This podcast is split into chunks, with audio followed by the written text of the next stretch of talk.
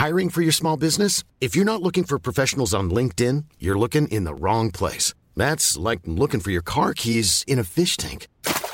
LinkedIn helps you hire professionals you can't find anywhere else, even those who aren't actively searching for a new job but might be open to the perfect role. In a given month, over 70% of LinkedIn users don't even visit other leading job sites. So start looking in the right place. With LinkedIn, you can hire professionals like a professional. Post your free job on linkedin.com slash people today.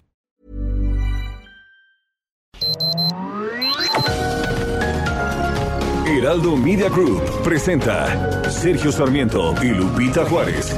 Información veraz y oportuna con un toque personal y humano. Por El Heraldo Radio, donde la H suena y ahora también se escucha.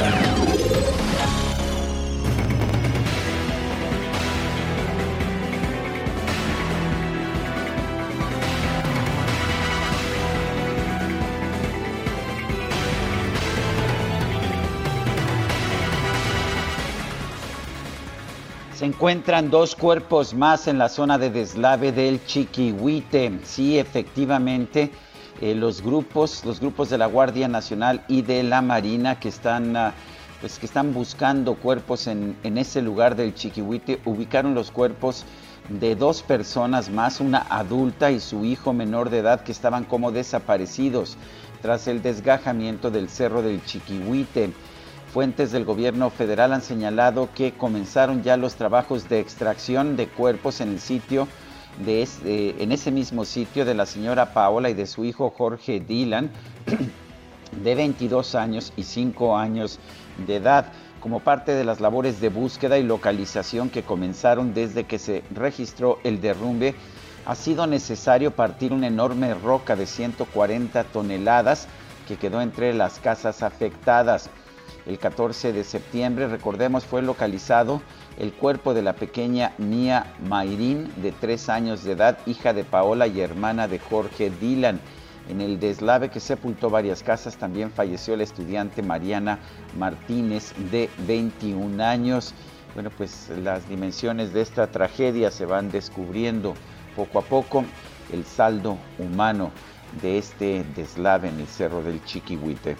Son las 7 de la mañana con 2 minutos, 7 con 2. Hoy es miércoles y miércoles 22 de septiembre no es cualquier miércoles. Hoy es el equinoccio de otoño. Hoy termina el verano y empieza el otoño. Esto pues en todo, en todo el hemisferio norte de nuestro planeta. Y bueno, ¿a qué hora comienza precisamente el otoño en nuestro país? Será a las 14 horas con 21 minutos tiempo del centro. Ese es el momento exacto en que, en que el Sol estará situado exactamente sobre el plano del ecuador celeste. Es el momento del equinoccio. Eh, hoy el día y la noche serán exactamente de la misma duración y si siente usted un frío, por ahí nos empiezan a anunciar algún frente frío, pues esto es muy claro. Esto significa que está empezando el otoño aquí en nuestro país y por supuesto en todo el hemisferio norte. Son las 7 de la mañana con 3 minutos. Soy Sergio Sarmiento. Le doy la más cordial bienvenida a El Heraldo Radio y por supuesto, pues que queremos escuchar lo que esta mañana tiene en materia informativa nuestra compañera Guadalupe Juárez. Lupita, ¿cómo estás? Muy buenos días. Hola, ¿qué tal? Qué gusto saludarte, Sergio Sarmiento. Buenos días para ti, amigos. Bienvenidos a la información. Oye, viendo que mi amor de verano ya se terminó. Ya Ni ves. modo. Pero, ¿sabes una cosa? Vendrán otros amores y vendrán otros veranos. Oye, los amores otoñales son maravillosos. ah, eso dicen, eso. eso dicen, eso dicen. Ah, y mm, bueno, pues eh, bienvenidos a la información, amigos y amigas. Eh, Sergio, les tengo, les tengo mm, eh, información que tiene que ver con una comparecencia el día de ayer que tuvo de todo un poco. La de Rosa Isela Rodríguez, la secretaria, la titular de seguridad, eh, fue larguita, ¿eh? Tuvo cinco horas de comparecencia y en el Pleno de Senado, la secretaria de Seguridad y Protección Ciudadana, Rosa Isela Rodríguez, afirmó que la estrategia de seguridad federal está dando resultados. Incluso se centran en golpear las finanzas de la delincuencia organizada y actualmente el bloqueo de cuentas asciende a 14 mil millones millones de pesos. Durante la comparecencia, la secretaria estuvo pues ahí muy, muy bien arropada por todo el gabinete de seguridad, incluido el secretario de gobernación. Fíjate, tuvo eh, compañeros pues muy importantes fue Adán Augusto López, el secretario de Gobernación, los titulares de las Secretarías de Defensa y Marina, Luis Crescencio Sandoval y Rafael Ojeda, eh, dijo una frase que llamó mucho la atención, no venimos a ganar la guerra, sino a ganar la paz. Esta frase que muchos dijeron, hombre, frase dominguera, eh, pues la funcionaria expuso que en tres años de gobierno la Unidad de Inteligencia Financiera ha bloqueado 41 mil cuentas bancarias de personas relacionadas a la delincuencia organizada, delincuentes de cuello blanco, incluso manifestó que hay un, golpe de frente a las finanzas pues eh, del crimen organizado está en marcha una estrategia eficaz de desarticulación de bandas delictivas con inteligencia y rompiendo su capacidad financiera. Eh, Rodríguez ahondó que el gobierno no avance en la construcción de la paz y que esta eh, pues está sentando las bases para que la seguridad y la política de bienestar tenga resultados. Pues ahí está lo que dice eh, Rodríguez, el gobierno avanza en la construcción de la paz. Además, enumeró nueve delitos que han ido a la baja comparados con 2018, cuando dejó la administración federal Enrique Peña Nieto. Y estos delitos son secuestro, robo de vehículo, robo de ganado, de transporte público, de transportistas, robo a casa habitación, a transeúntes, robo de negocios y también el huachicol. Ante la crítica de la bancada del PAN, que a nombre de la senadora Lili Telles afirmó que la 4T protege a los delincuentes y que la estrategia de abrazos y no balazos no ha funcionado, la titular de la Secretaría de Seguridad respondió que la paz sí se construye con abrazos y enumeró solo 15 de los líderes de cárteles y delincuentes que ha detenido el gobierno federal en la administración del presidente López Obrador, incluido Luis Cárdenas Palomino, ex titular de la División de Seguridad Regional de la ex Secretaría de Seguridad Pública Federal. Pues así estuvieron las cosas, no fue un asunto que digamos tan tranquilo. Ahí hubo algunos de los eh, legisladores que pues eh, dieron a conocer sus puntos de vista, entre ellos Lili Telles y Juan Cepeda, y estuvo, estuvo pues ahí un intercambio, un intercambio fuerte y duro durante cinco horas. Bueno, y ah, por otra parte, la Suprema Corte de Justicia de la Nación, después de que declaró la invalidez del artículo 10 bis de la Ley General de Salud, es la que tiene que ver con el tema de objeción de conciencia, eh, los ministros determinaron enviar un exhorto al Congreso de la Unión para que legisle sobre el derecho de objeción de conciencia del personal de salud. Ocho, ocho ministros de los once de este máximo tribunal determinaron que es procedente la acción de inconstitucionalidad promovida por la Comisión Nacional de Derechos Humanos que declaró infundado el artículo 10 bis de la Ley General de Salud y exhortó al Poder Legislativo a regular en materia de objeción de conciencia el Congreso tendría que seguir los lineamientos que en su momento la Corte emita para poner límite a los objetores de conciencia al momento de que se nieguen a prestar servicios de salud por motivos morales o religiosos. El ministro ponente Luis María Aguilar propuso que el exhorto se dirigiera no solamente al Congreso, sino también al Poder Ejecutivo Federal y a las legislaturas estatales el ministro presidente Arturo Saldívar señaló que también se estaría vinculando de manera inmediata a todos los jueces del país. Sin embargo, el Pleno determinó que el engrose de los lineamientos se analizará más adelante. El engrose es la explicación o eh, las ampliaciones a los comentarios que se hacen en las reuniones del Pleno de la Suprema Corte y que permiten establecer una jurisprudencia más clara cuando pues eh, la Corte toma una determinación como la que está teniendo ahora, eliminando o declarando la inconstitucionalidad del artículo 10 bis de la Ley General de Salud. Un tema muy importante, Guadalupe. Creo que todos tenemos derecho a no hacer cosas que van en contra de nuestra conciencia o de nuestra religión pero los médicos, eh, particularmente en el sector público, tienen también una obligación para servir a los ciudadanos y procurar su salud. O sea que, pues un tema, un tema de fondo me parece Guadalupe y vamos a ver cómo se resuelve. Pues sí, vamos a estar atentos a ver qué es lo que se dice, cuál es la última palabra, ¿no? Porque al final la, última, la última palabra la tiene la Corte. Son las 7 de la mañana con 9 minutos.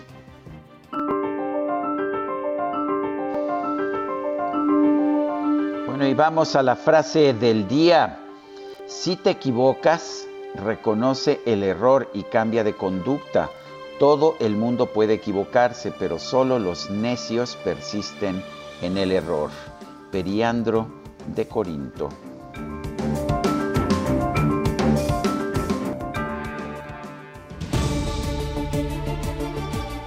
Bueno, y vámonos a las preguntas. Ya sabe usted que nos gusta preguntar. Ayer, por ejemplo, preguntamos temprano, dijo AMLO ayer que las farmacéuticas han movilizado a los padres de niños con cáncer porque quieren mantener la corrupción. Nos dijeron que es cierto, 3.9% de quienes respondieron es falso, 93.3%, quién sabe, 2.8%. En total, recibimos 16.376 participaciones. La que sigue, por favor. Claro que sí, mi queridísimo DJ Kike, siempre al pendiente de mis preguntas. Nunca he sabido por qué vota nuestro DJ Kike Guadalupe. Deberíamos eh, emitir una ley que obligara a la transparencia en el voto o No, no, no, el, voto, es secreto, el voto es secreto. Yo creo que hay que seguir así. Muy bien, pues sigue secreto. Esta mañana pregunté ya temprano en mi cuenta personal de Twitter arroba Sergio Sarmiento. ¿Qué debemos hacer con los migrantes haitianos? Darles visa de trabajo, 16.1%. Repatriarlos, 64.4%. No sé, 19.5%. En 37 minutos hemos recibido 1.364 votos. Las destacadas del Heraldo de México. Y vámonos con las destacadas. Ya está Itzel González, que yo creo que ya se les acabó la lanita por aquí porque yo esperaba una producción espectacular y nada. Itzel, ¿cómo te va? Buenos días. No, ya el DJ Kike ni te, ni te hace caso. Iba yo a decir otra cosa, pero no. Oye, pero es que, Ni te hace caso. No, es que ya estamos a veintitantos, entonces se me hace que ya no hay billete. Itzel, ¿qué tal? No está tan fácil. No está tan fácil. Tienes toda la razón, mi querido Quique. Itzel, ¿cómo te va? Buen día. Muy buenos días, Lupita, Sergio, de Estacalovers. Así es, ya no hay lanita, se nos acabó todo en la cena del pozole. Así que ni modo, DJ Quique, no, ni, no presta, pero ni un pesito. Así que la música, pues se las vamos a deber, yo creo que para mañana o para pasado, que hagamos la vaquita mañanera de las destacadas. Sergio Lupita, amigos, muchísima información que se publica esta mañana de miércoles 22 de septiembre en el Heraldo de México, así que comenzamos con las destacadas. En primera plana, Rosa Isela Rodríguez, golpe a la delincuencia, ha dejado 14 mil millones de pesos. En su comparecencia en el Senado, la secretaria dijo, no venimos a ganar la guerra, sino a ganar la paz país operativo binacional frenan paso a mil migrantes. Un reporte del Senado revela que hay más de 200 polleros detenidos. Ciudad de México, alcaldías descarta dar más recursos. No habrá mayores recursos económicos con el arribo de las nuevas administraciones, afirmó la jefa de gobierno Claudia Sheinbaum. Estados, Cerro del Chiquihuite alistan casas para afectados. buscan terreno para damnificados. Gobierno federal emite declaratoria de emergencia. Orbe, volcán de La Palma, lava arrasa con 106 hectáreas. Temen que llegue al mar. Daños superarán 400 millones de euros. Meta, boxeo, sacan chispas en careo. Entre golpes y empujones acaba el encuentro entre el Canelo Álvarez y su próximo rival, Caleb Plant. Y finalmente, en mercados, sector ferroviario, 40 millones de pesos pérdida al día por bloqueos. López Obrador llama a maestros de la CENTE a concluir los paros. Sergio Lupita, amigos, hasta aquí las destacadas del Heraldo. Feliz miércoles. Gracias, Itzel, muchas gracias, muy buenos días. Feliz miércoles y bueno, esta fotografía tremenda, ¿no? De El Heraldo esta mañana en la que pues se ve ahí una una, una ambulancia, se ven los cuerpos de rescate y qué, qué tristeza estos días hayan estos últimos dos cuerpos en el Cerro del Chiquihuite. Sin duda, es una tragedia, no podemos olvidarla, sobre todo cuando son prevenibles.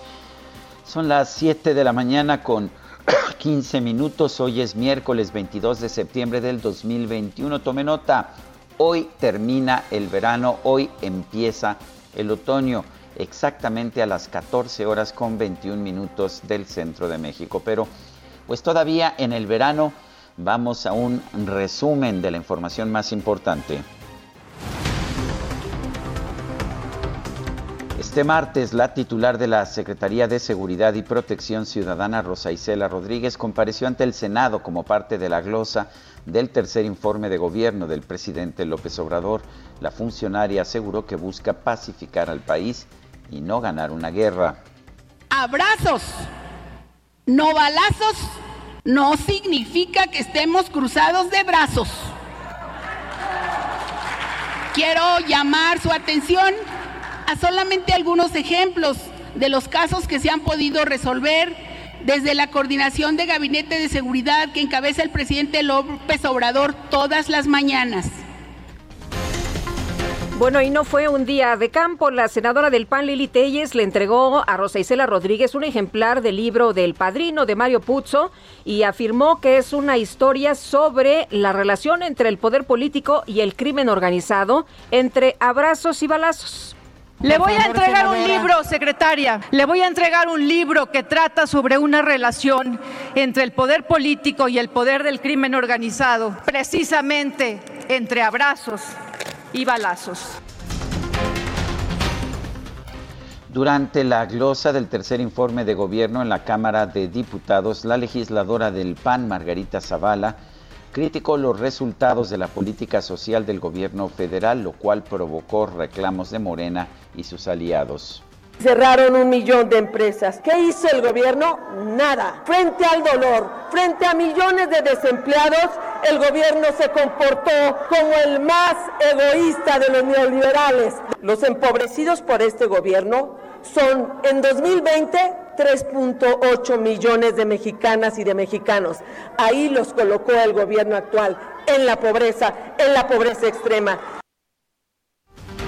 El coordinador de Morena en la Cámara de Diputados, Ignacio Mier, denunció que el gobernador de Guanajuato, Diego Sinué, se niega a trabajar de manera coordinada con la federación, por lo que en su entidad no hay rumbo en el combate a la delincuencia. La culpa, dice, es del gobernador.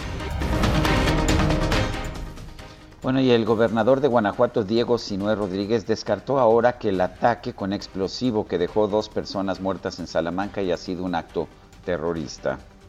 Las investigaciones es que es un ataque dirigido, efectivamente no fue un caso aleatorio, es decir, esto nos descarta el acto terrorista como tal, porque no fue un caso que haya sido eh, aleatorio a la ciudadanía, sino un caso dirigido, buscando una persona, preguntando por ella y es a quien iba a ataque. Al final, esto pues eh, abre una línea muy clara de, un, de homicidio, evidentemente. La Comisión Permanente del Congreso de Tamaulipas avaló reformar la Constitución del Estado para evitar que la próxima legislatura local destituya al fiscal general del Estado, Irving Barrios Mojica. El fiscal especial del caso Ayotzinapa, Omar Gómez, señaló que una de las líneas de investigación sobre la desaparición de los 43 normalistas es que estos fueron incinerados en diversos lugares. Y la Fiscalía General de la República presentó una demanda de extinción de dominio sobre los 2.278.000 dólares que tenía Miguel Treviño Morales, alias el Z40, presunto líder de los Zetas, el día en que fue capturado. Una juez del Estado de México impuso la medida cautelar de prisión preventiva en contra del empresario Fidel Curi, acusado por un presunto, presunto fraude por más de 139 millones de pesos. La Fiscalía General de la República solicitó por segunda vez la aprehensión de 31 exfuncionarios públicos acusados de delincuencia organizada y lavado de dinero por el caso de los 244 millones de pesos que otorgó el CONACIT al Foro Consultivo Científico y Tecnológico. El gobierno federal presentó una demanda ante una corte de Florida en los Estados Unidos para reclamar 39 empresas, fideicomisos y propiedades del exsecretario de Seguridad Pública Genaro García Luna. El gobierno mexicano perdió un arbitraje internacional promovido por la empresa canadiense Lyon México Consolidated bajo el Tratado de Libre Comercio de América del Norte, por lo que tendrá que pagar una indemnización de 47 millones de dólares. Como tenemos mucho. Claro, pues la Secretaría de Economía avaló oficialmente el nombramiento de Héctor Tejada Shahar como nuevo presidente de la Concanaco Servitur. Y la Organización para la Cooperación y el Desarrollo Económicos mejoró su perspectiva de crecimiento económico para México en 2021 al pasar de una estimación del 5%, escuche usted, a una de 6.3%. La OCDE se está alineando, de hecho, con las previsiones del Banco de México y de la Secretaría de Hacienda de nuestro país. Parece correcto. La jefa de gobierno de la Ciudad de México, Claudia Sheinbaum, señaló que en la capital no hay recursos para ampliar los presupuestos de las alcaldías, como lo han solicitado los alcaldes electos de oposición. Tienen que revisar, lo que está garantizado obviamente es el salario de los trabajadores y trabajadoras del gobierno de la ciudad y hay que revisar en cada una de las alcaldías en qué situación se encuentra. Lo que sí no hay ni para el gobierno central ni para ninguna otra entidad es eh, un incremento en los recursos, porque sencillamente no hay recursos, no, no es que tengamos una caja guardada como también hacían en los gobiernos anteriores, eh, es todo transparente, están los recursos, están los ingresos, están los egresos y está el presupuesto que fue aprobado por el Congreso de la Ciudad de México. Ahora sí, como aquel personaje de Héctor Suárez, no hay. Oye, y por otra parte, integrantes de la Coordinadora Nacional de Trabajadores de la Educación instalaron un nuevo bloqueo, por si ya era pues eh, poco, en las vías férreas de Michoacán, esta vez en el municipio de Pátzcuaro. El Ejecutivo Federal publicó en el Diario Oficial de la Federación un decreto que permite el paso por territorio nacional de 84 elementos del ejército de los Estados Unidos para participar en el intercambio de paracaidistas 2021 que se llevará a cabo en los estados de Hidalgo y Chihuahua. La Secretaría de Gobernación informó que el gobierno mexicano se comprometió a proporcionar espacios físicos para oficinas consulares de la República de Haití en Chiapas y Tabasco.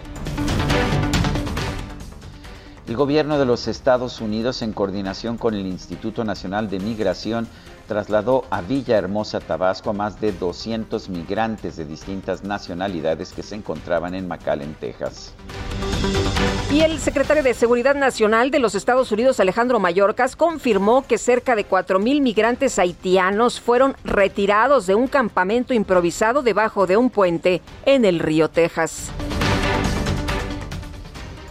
Binomios caninos de la Guardia Nacional y de la Marina localizaron los cuerpos de dos personas que permanecían desaparecidas tras el desgajamiento del Cerro de Chiquihuite en el Estado de México.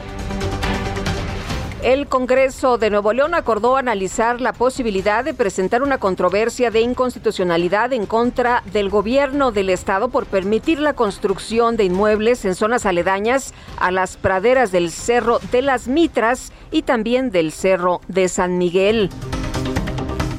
El gobierno de Jalisco citó a 12 adolescentes de entre 12 y 17 años para recibir la vacuna contra el COVID-19 luego de que sus padres obtuvieron amparos para garantizar su derecho a la salud.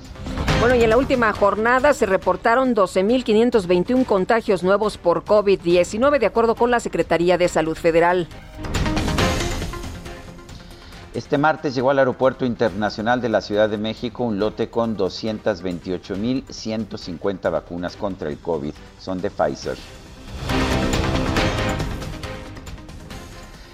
Son las 7 con 24 minutos. Vamos a, una pausa. Guadalupe Juárez y Sergio Sarmiento estamos en el Heraldo Radio.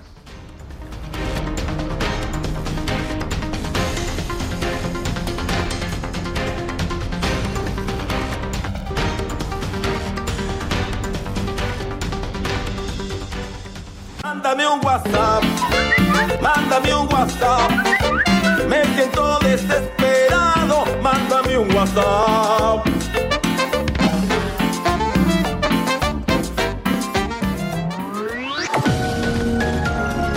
Sergio Sarmiento y Lupita Juárez quieren conocer tu opinión, tus comentarios o simplemente envía un saludo para ser más cálida esta mañana.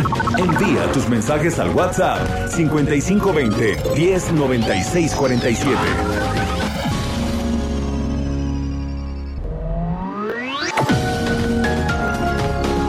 Continuamos con Sergio Sarmiento y Lupita Juárez por El Heraldo Radio. Soriana, el ahorro es para todos con la oferta de cada día. Hoy miércoles 22, dale lo mejor a tu familia, aprovechando que la carne molida de res especial 80-20 está a 79.90 el kilo, hasta 3 kilos por cliente. Soriana, la de todos los mexicanos. Solo septiembre 22. Aplican restricciones. Aplica en Hiper y Super.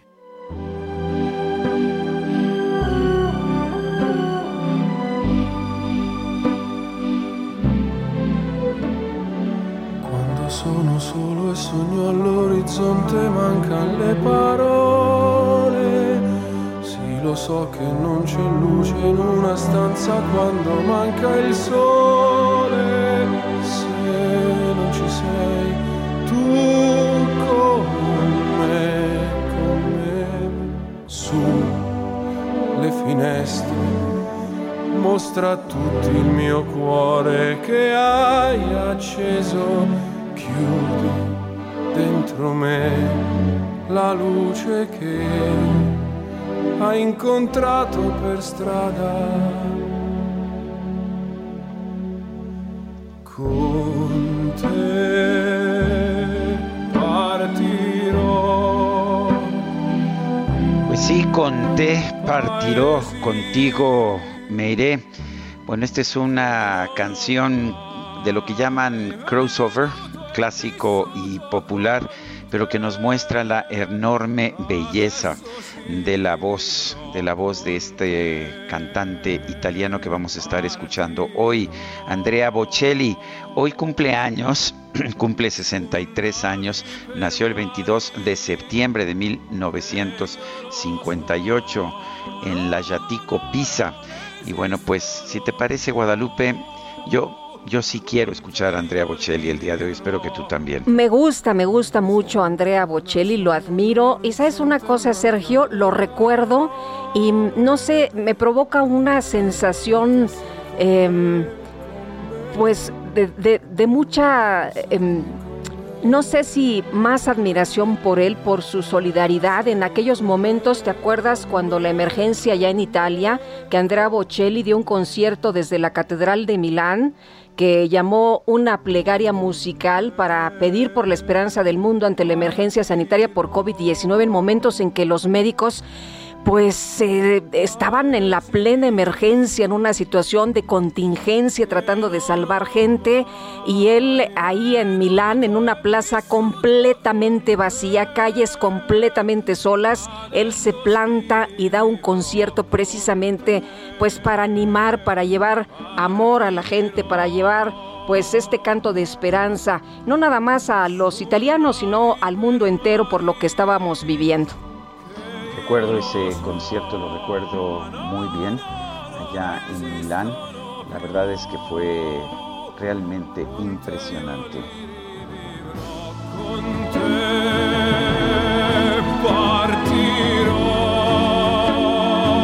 Sí, muy conmovedor y bueno, pues vamos a los mensajes. Eh, nos dice una persona en el auditorio, me encanta su programa, soy su fan, tengo 35 años, pues está usted muy chavo. Dice que hace 14 semanas que me aplicaron la primera dosis de AstraZeneca en Ciudad Neza. Es hora que el gobernador ni las autoridades se pronuncian ni para cuándo se apliquen las segundas dosis. Me preocupa ya que tengo cáncer y eso me hace más vulnerable. Muchos saludos.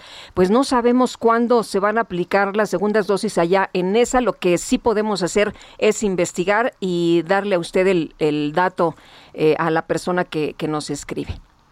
Dice Víctor Enríquez de San Luis Potosí, buenos días, ya se les olvidó la línea 12 pues no sé, a nosotros no se nos olvida, ¿verdad, Lupita? Pues no, hemos estado sacando información, por supuesto, de las eh, los reportes, ¿no? Que dio esta empresa que hizo, pues finalmente la evaluación de lo que había ocurrido y hemos estado dando seguimiento de lo que se va a hacer de las empresas que están comprometidas a reparar, pues este tramo de la línea 12. Oye, y nos dice Rodolfo Contreras desde Querétaro Venturoso miércoles, los románticos y populistas discursos no resuelven los problemas. La terca realidad nos lo demuestra día con día.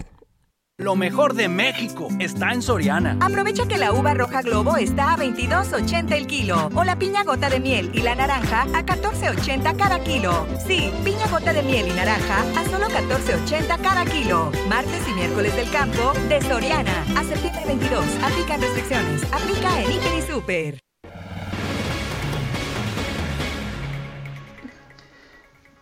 La Secretaría de Seguridad y Protección Ciudadana, eh, la titular de la Secretaría, Rosa Isela Rodríguez, compareció ayer ante el Pleno del Senado.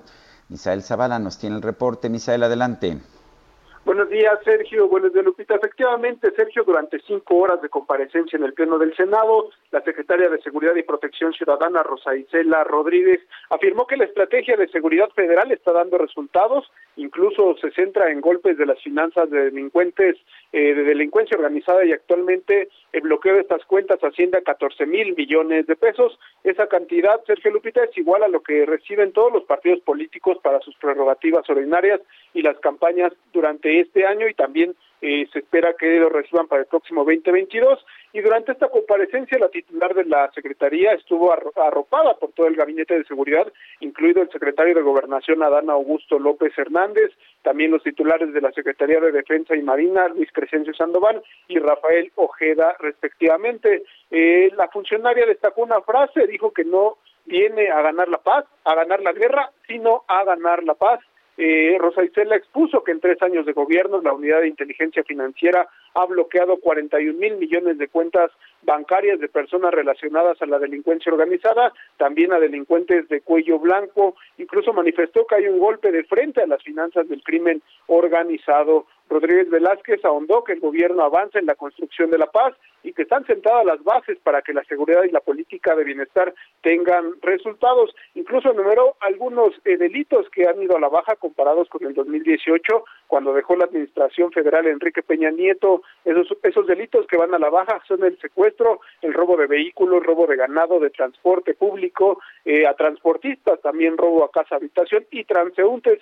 Sin embargo, aceptó que hay tres grandes retos los homicidios dolosos que no han ido a la baja, también los feminicidios que van a la alza, a la alza en un 11% y la violencia familiar que también va en aumento. Eh, la única bancada que, que, que dio un duro discurso y un fuerte discurso en contra de Rosa Isela eh, Rodríguez fue la de Acción Nacional a nombre de Lili Telles, quien se subió a tribuna para acusar que la cuarta transformación protege a delincuentes y también que la estrategia de abrazos y no balazos no ha funcionado. Incluso Lili Telles eh, trató de regalarle un libro, eh, el libro del padrino de Mario Puzo, a eh, Rosa Isela Rodríguez, pero ante los gritos de algunas morenistas que le pedían que no lo aceptara, eh, Rosa Isela pues no lo aceptó, no aceptó el presente y hasta ahí quedó el asunto. La Secretaría de Seguridad se, se comprometió a trabajar sin distingos partidistas, así como a dedicar hasta la última de sus fuerzas para atender el tema de la seguridad en el país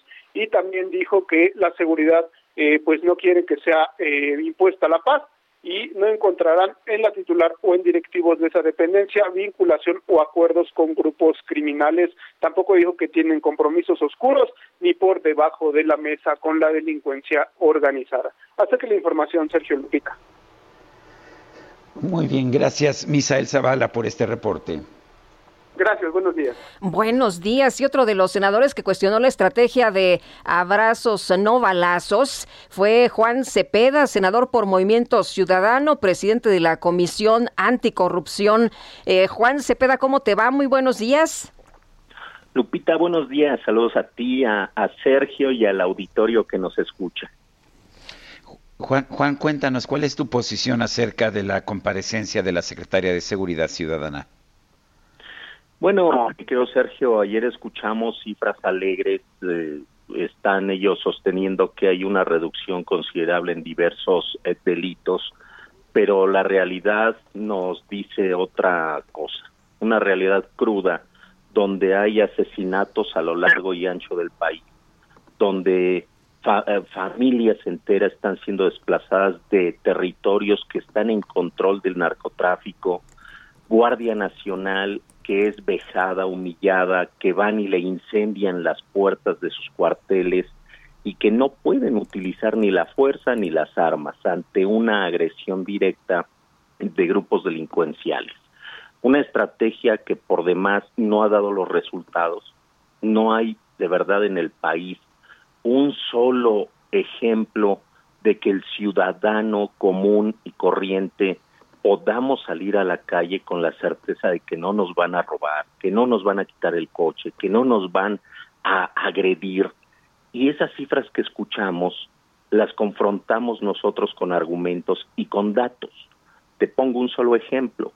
En el sexenio de Peña Nieto, en esos seis años, asesinaron en todo el país a 120 mil mexicanos, pero con esta tendencia de homicidios en nuestro país cuando termine este sexenio. Van a superar, pero con un holgado margen, los 200 mil mexicanos asesinados. Y si un gobierno es incapaz de proteger el bien tutelado que cualquier ordenamiento legal privilegia como es la vida, entonces es un gobierno que te está fallando. Y este gobierno nos está fallando porque no hay una estrategia donde se le enfrente a la delincuencia, donde se detenga a los criminales y esas imágenes y esos reportajes que de manera cotidiana ustedes muy bien documentan y todos los medios de comunicación documentan, pues nos dan el, la razón de que en el país algo está ocurriendo, pero pésimo, con resultados dramáticos, trágicos, porque incluso, ¿eh? Aquellos que documentan exponen su vida, su integridad, y no por nada en lo que va del sexenio de López Obrador, hay 43 periodistas asesinados y eso significa que es un gobierno fallido, Sergio Lupita la estrategia de, balas, de, abrazos, eh, decía el día de ayer la secretaria, sí funciona, porque venimos a ganar la paz y no la guerra. ¿Qué, qué comentario te, te merece esta, esta declaración?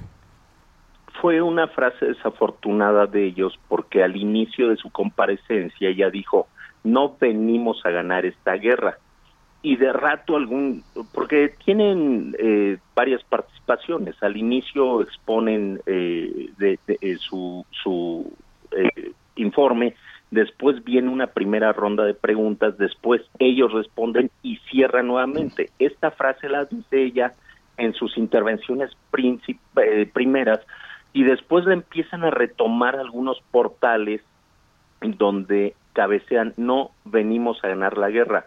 Y como traen asesores y traen gente que lo está tarjeteando, corrige la frase después y dice, no, venimos a ganar la paz. Entonces son frases que sacan, es un gobierno de propaganda, realmente no hay una estrategia. Qué bueno, ojalá que vinieran a ganar la paz, pero esa frase desafortunada de no venimos a ganar la guerra, pues es también una señal clara de abdicación. ¿Por qué? Porque si hay guerra, porque si hay zonas donde se están peleando los delincuentes, donde atacan y asesinan a policías, a integrantes de la Guardia Nacional, donde asesinan a civiles, y si ella de entrada dijo, no venimos a ganar la guerra, pues qué lamentable, qué, qué, qué lamentable frase desafortunada, que dejen el desamparo a quienes hoy están en ese frente de batalla. Yo ayer frente al secretario de la Defensa y al almirante eh, titular de Marina, les dije, qué triste papel juegan ustedes. Desafortunado porque por la disciplina y la institucionalidad que les caracteriza, hoy tienen que acatar órdenes que sin duda al interno de las Fuerzas Armadas, y así se los dije, ustedes no lo van a poder declarar, pero garantizo que ustedes, muy en lo interno, están cuestionando estas humillaciones y estas vejaciones porque los agreden sin poder responder, algo contrario a la formación de las Fuerzas Armadas.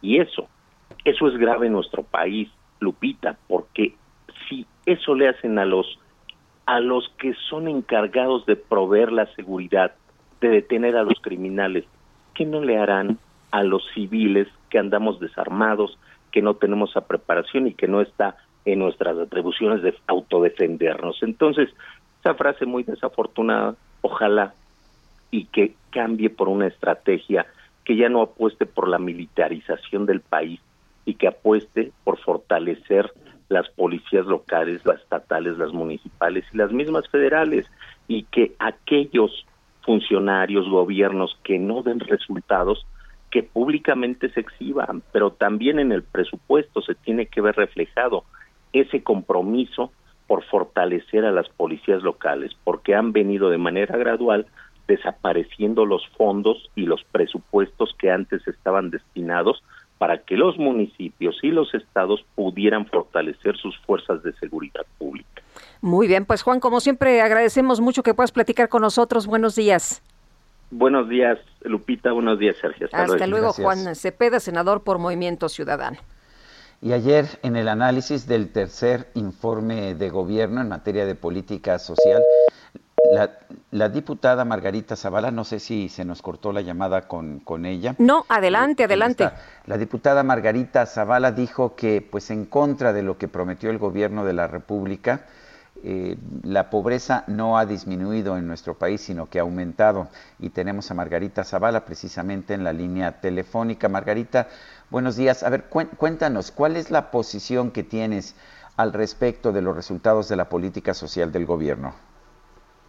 Bueno, el día de ayer eh, dimos la posición por grupos parlamentarios que tenían que ver con la eh, política social respecto al tercer informe de gobierno. Y yo lo que hice fue pues entre otras cosas citar algunos datos que tenían que, que son datos oficiales y sí hice referencia que en realidad la pobreza había aumentado. En el caso del 2020, en 3.8 millones de mexicanas y mexicanos que engrosaron las filas de la pobreza, que eh, dos, de, dos millones de ellos de pobreza extrema. Y incluso con datos mismos del Coneval, en el peor periodo, en el periodo más crítico de la pandemia, que es abril y mayo, Coneval pues dijo que habían formado parte de la pobreza 10 millones más. Con el tiempo estos esta la pobreza se eh, digamos se calificó o la la informaron después en el propio Coneval con casi 4 millones de pobres. Por eso yo decía, ahora qué ¿por qué hay más pobres? a pesar de que se había prometido otra cosa.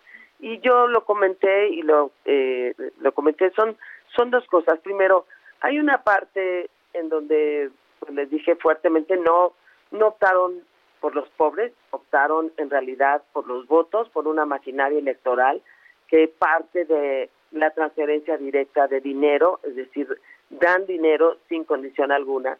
Y este, no puede haber una política social exitosa cuando el única, eh, vaya, la, única política pública que existe para combatir la pobreza sea la transferencia directa de dinero, sin reglas de operación, sin revisión. Y hay otra cosa muy importante y es muy grave, que es, es técnica.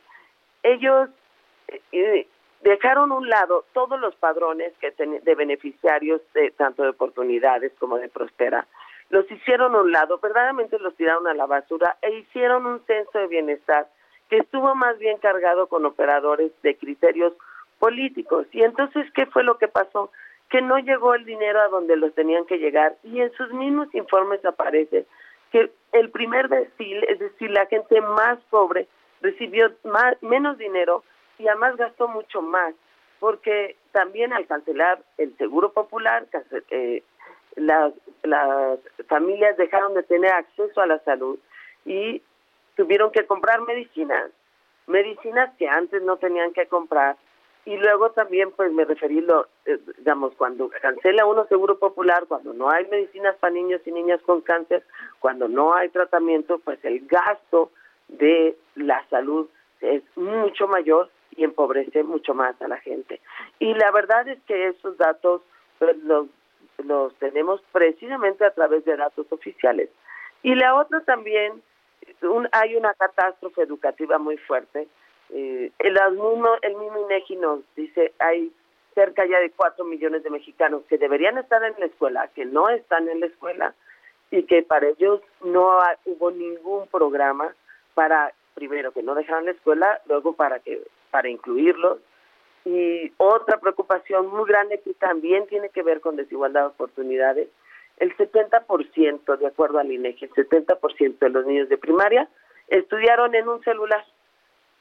Ese es un aprendizaje que se ha perdido y que requerimos de planes y programas para recuperar el aprendizaje perdido, sobre todo en la educación básica.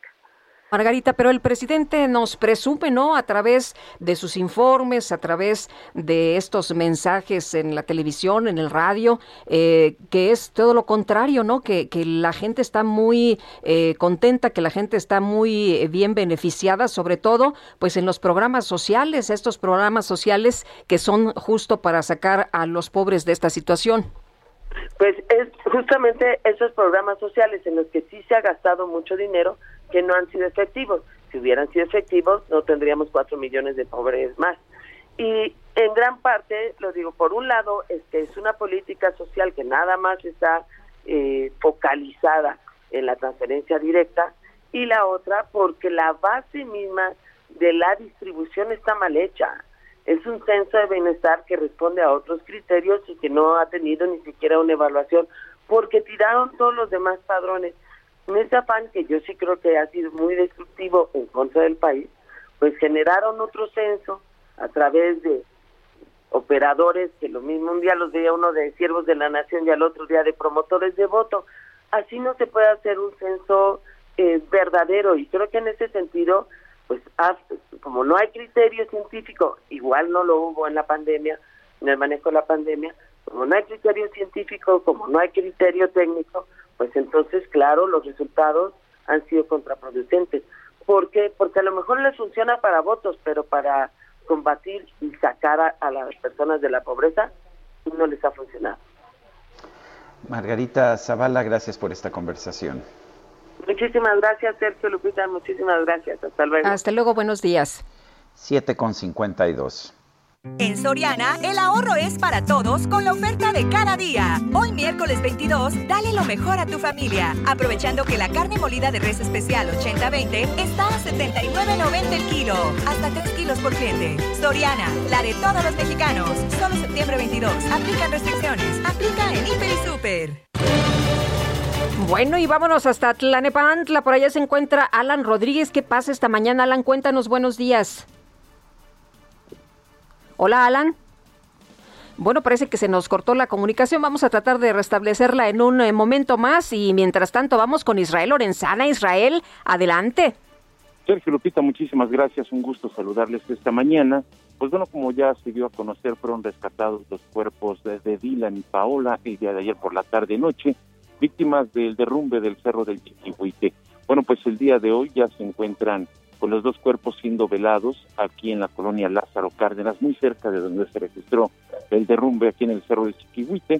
Se trata de la calle Club de Leones Humboldt, en donde, bueno, pues ya los dos cuerpos están exactamente en una casa marcada con el número 14. Son dos féretros, hay flores, veladoras, y comienzan a llegar familiares y amigos. Los cuerpos fueron reconocidos precisamente por el señor Jorge, quien es papá de Dylan y esposo de Paula. Estarán siendo velados durante todo el día de hoy y mañana se prevé que al mediodía sean sepultados en el Panteón Municipal de la Presa, aquí en Tlanepantla, Estado de México. Aquí es circulación local, aún así hay autoridades llevando a cabo algunos cortes viales para evitar que los vehículos ingresen. Sergio Lupita, es la información que les tengo. Israel, muchas gracias. Buenos días. Hasta luego. Son las 7 de la mañana con 53 minutos. Les recuerdo nuestro número para que nos mande mensajes por WhatsApp. Es el 55 20 10 96 47. Repito, 55 20 10 96 47. Regresamos. Con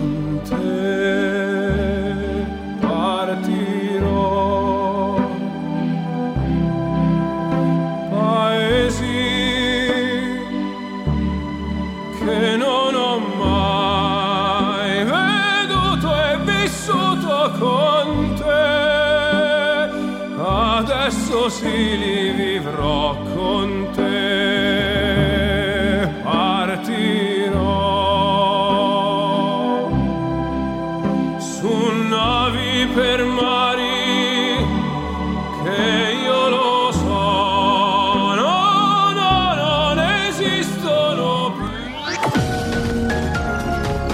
Sarmiento y Lupita Juárez quieren conocer tu opinión, tus comentarios o simplemente envía un saludo para ser más cálida esta mañana.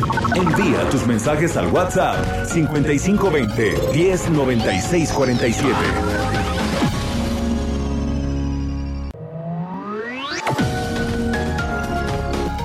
Continuamos con Sergio Sarmiento y Lupita Juárez por El Heraldo Radio.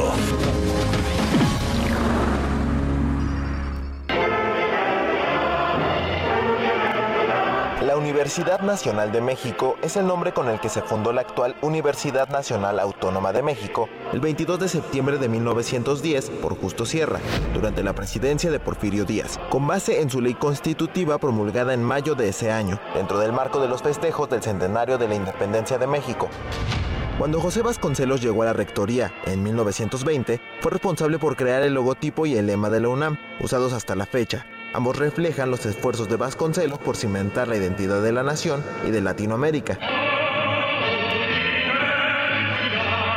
Finalmente, el 28 de mayo de 1929 pasaría a convertirse en autónoma, en lugar de depender de la Secretaría de Educación Pública.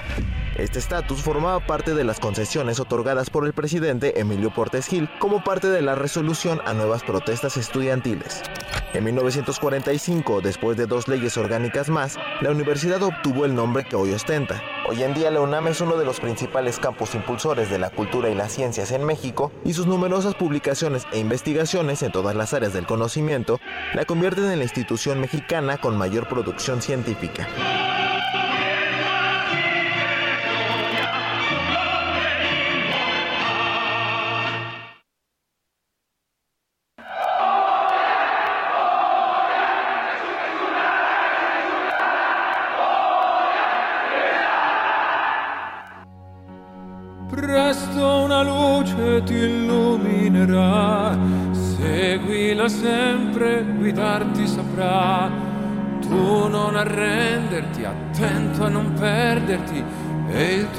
Passato avrà senso per te. Vorrei che credessi in te stesso, ma sì, in ogni passo che muoverai qui.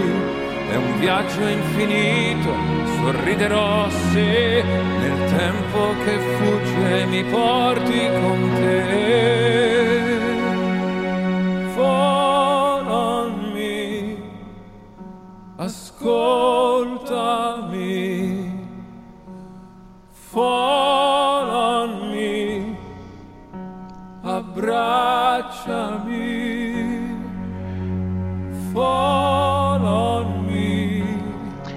Fall on me, apóyate en mí. Estamos escuchando a Andrea Bocelli el día de su cumpleaños. Aquí lo acompaña Mateo Bocelli.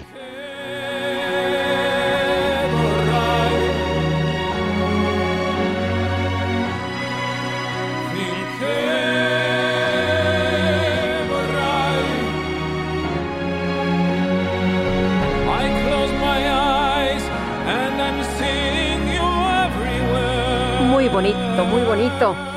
Oye, y vámonos a los mensajes. Nos dice eh, Guillermo Salas, un saludo a todo el equipo. Sergio Lupita, resulta que no nos quieren dar el certificado de vacunación a pesar de tener las dos dosis. Mi madre de 90 años y yo también de adulto mayor, que porque nos pusieron Pfizer y no AstraZeneca en plena pandemia por ser muy chico el departamento que habitábamos y haber 155 departamentos. Por seguridad de mi madre, nos fuimos a vivir a casa de mi sobrino y allá nos vacunaron. ¿Qué podemos hacer para obtener el certificado de vacunación? Gracias y saludos. Pues no tiene nada que ver la vacuna que le pusieron. A usted le tienen que dar su certificado de vacunación independientemente de la vacuna que le aplicaron.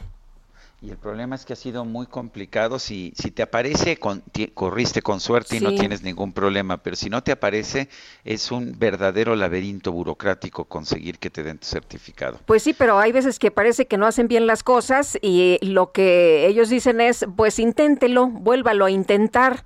El problema es que hay gente que sí lo requiere porque tiene viajes de negocios, porque tiene viajes de trabajo, porque quiere visitar a sus hijos, ¿no? Una persona en la tercera edad nos decía, quiero visitar a mis hijos y a mis nietos y no puedo porque pues resulta que no, no me da el, eh, la, la aplicación este certificado de vacunación. Bueno, eh, nos dice otra persona, podrían enviarme una felicitación, hoy es Día de mi Santo, también podrían enviarle un saludo a mi mamá, María de Los Ángeles, que los escucha a diario. Me dispongo a dar clases en la FES Cuautitlán, soy Mauricio Soto. Pues eh, felicitaciones a Mauricio Soto y a su madre, María de Los Ángeles. Son las 8 de la mañana con 5 minutos. Este, este lunes 20 de septiembre eh, hubo una presentación de una serie de televisión en la que yo he sido el productor ejecutivo. Es una serie de televisión de 10 horas eh, protagonizada por Mario Vargas Llosa, el escritor peruano ganador del Premio Nobel de Literatura, en una conversación no una conversación en la catedral, como digo yo, sino una conversación en todos los lugares en que se desarrolló la carrera literaria de Mario Vargas Llosa. Esta conversación es con su hijo Álvaro Vargas Llosa, quien fue pues el iniciador de este proyecto, el que insistió, el que buscó este proyecto. Finalmente a mí me tocó pues ayudar eh, como productor eh, de esta serie de televisión. Son 10 horas de televisión. Se empiezan a emitir este próximo sábado eh, y semanalmente a las 11 de la noche en ADN 40 y ah, va a estar disponible también la serie en plataformas, ya eh, hay un acuerdo con la empresa Amazon y se están negociando otros acuerdos para que pueda estar disponible lo más ampliamente posible esta serie, pero por lo pronto puede usted verla en ADN 40. Eh, tuve una entrevista con ah, Mario Vargas Llosa y, bueno, pues... ah, eh, lo que puedo decirle es que para mí siempre ha sido maravilloso poder conversar con este autor, a quien admiro desde hace muchísimos años, desde los años 60. Bueno, déjeme presentarle eh, un fragmento de la entrevista que tuve con Mario Vargas Llosa. Para mí es un privilegio tener a ambos aquí. Álvaro Vargas Llosa, ¿cómo estás? Mario Hola Vargas Sergio, Llosa. ¿qué tal? ¿Cómo estás? Bien. Por- a ver, quiero empezar contigo, Álvaro, porque tú impulsaste este proyecto. Eh, ¿Por qué un documento, un documento audiovisual en video? Pues cuando tu padre nos ha ofrecido una eh, autobiografía, por lo menos hasta cierta época de su vida, en El pez en el agua, y nos ha ofrecido también, con el llamado de la tribu, una autobiografía intelectual también. ¿Por qué se necesitaba esto? ¿Cómo no? Eh, Confieso que mi idea original, antigua idea, era escribir un libro a cuatro manos, que fuera una conversación un poco inspirada en un diálogo muy hermoso que escribió Jean-François Revel, el escritor y filósofo francés, con su propio hijo, un monje budista, con el que escribió un libro que es una reflexión sobre la relación entre Occidente y Oriente, es un diálogo más bien filosófico, pero ese libro, que a mí me parece muy hermoso, eh, que se llama El monje y el filósofo, me dio la idea de que algún día sería bonito proponerle que escribiéramos un libro que fuera un diálogo, una reflexión. ¿no? Nunca lo hicimos, o por lo menos el, tiempo lo fue, lo fue postergando todo, hasta que surgió la posibilidad de hacer eh, con ustedes, con el grupo Salinas, algo en televisión. Y a mí se me ocurrió inmediatamente que ese era el proyecto, que ese diálogo que originalmente estaba pensado para palabra escrita, para impresión, fuera un diálogo televisivo, un diálogo audiovisual, porque es un medio que llega, por supuesto, a un público distinto, que no necesariamente se acerca a los libros, y porque yo creo que además la idea de recorrer físicamente los lugares más importantes de su vida, de su obra, de su trayectoria política, podía quedar como un gran testimonio eh, permanente. Y eso es exactamente lo que me gustaría que el público viera en esta serie de 10 capítulos. Mario, pues fue, fue una gran cantidad de tiempo la que dedicaron pues todos ustedes a hacer esto. Hubieras podido escribir una novela. ¿Por qué, por qué hacer este documento? Pues mira, em, el proyecto a mí me eh, desconcertó un poco al principio, pero una vez que comenzamos, em, ya le fui poniendo el entusiasmo, em, filmamos en muchos sitios, en eh, Inglaterra, en Francia, en el Perú, desde luego, tanto en Lima como en eh, Arequipa, en España. Em, creo que dejamos solamente Bolivia y Piura eh, por los problemas enormes que había en esos momentos. Em, pero digamos, eh, el documental cubre prácticamente toda la vida, la obra y además pues opiniones de tipo social, de tipo político. Em, está hecho con muchísima franqueza, ¿ah? realmente eh, no he ocultado nada, ¿ah? todo está dicho con con mesura, con, digamos, eh, de una manera pues muy explícita, pero al mismo tiempo también discreta.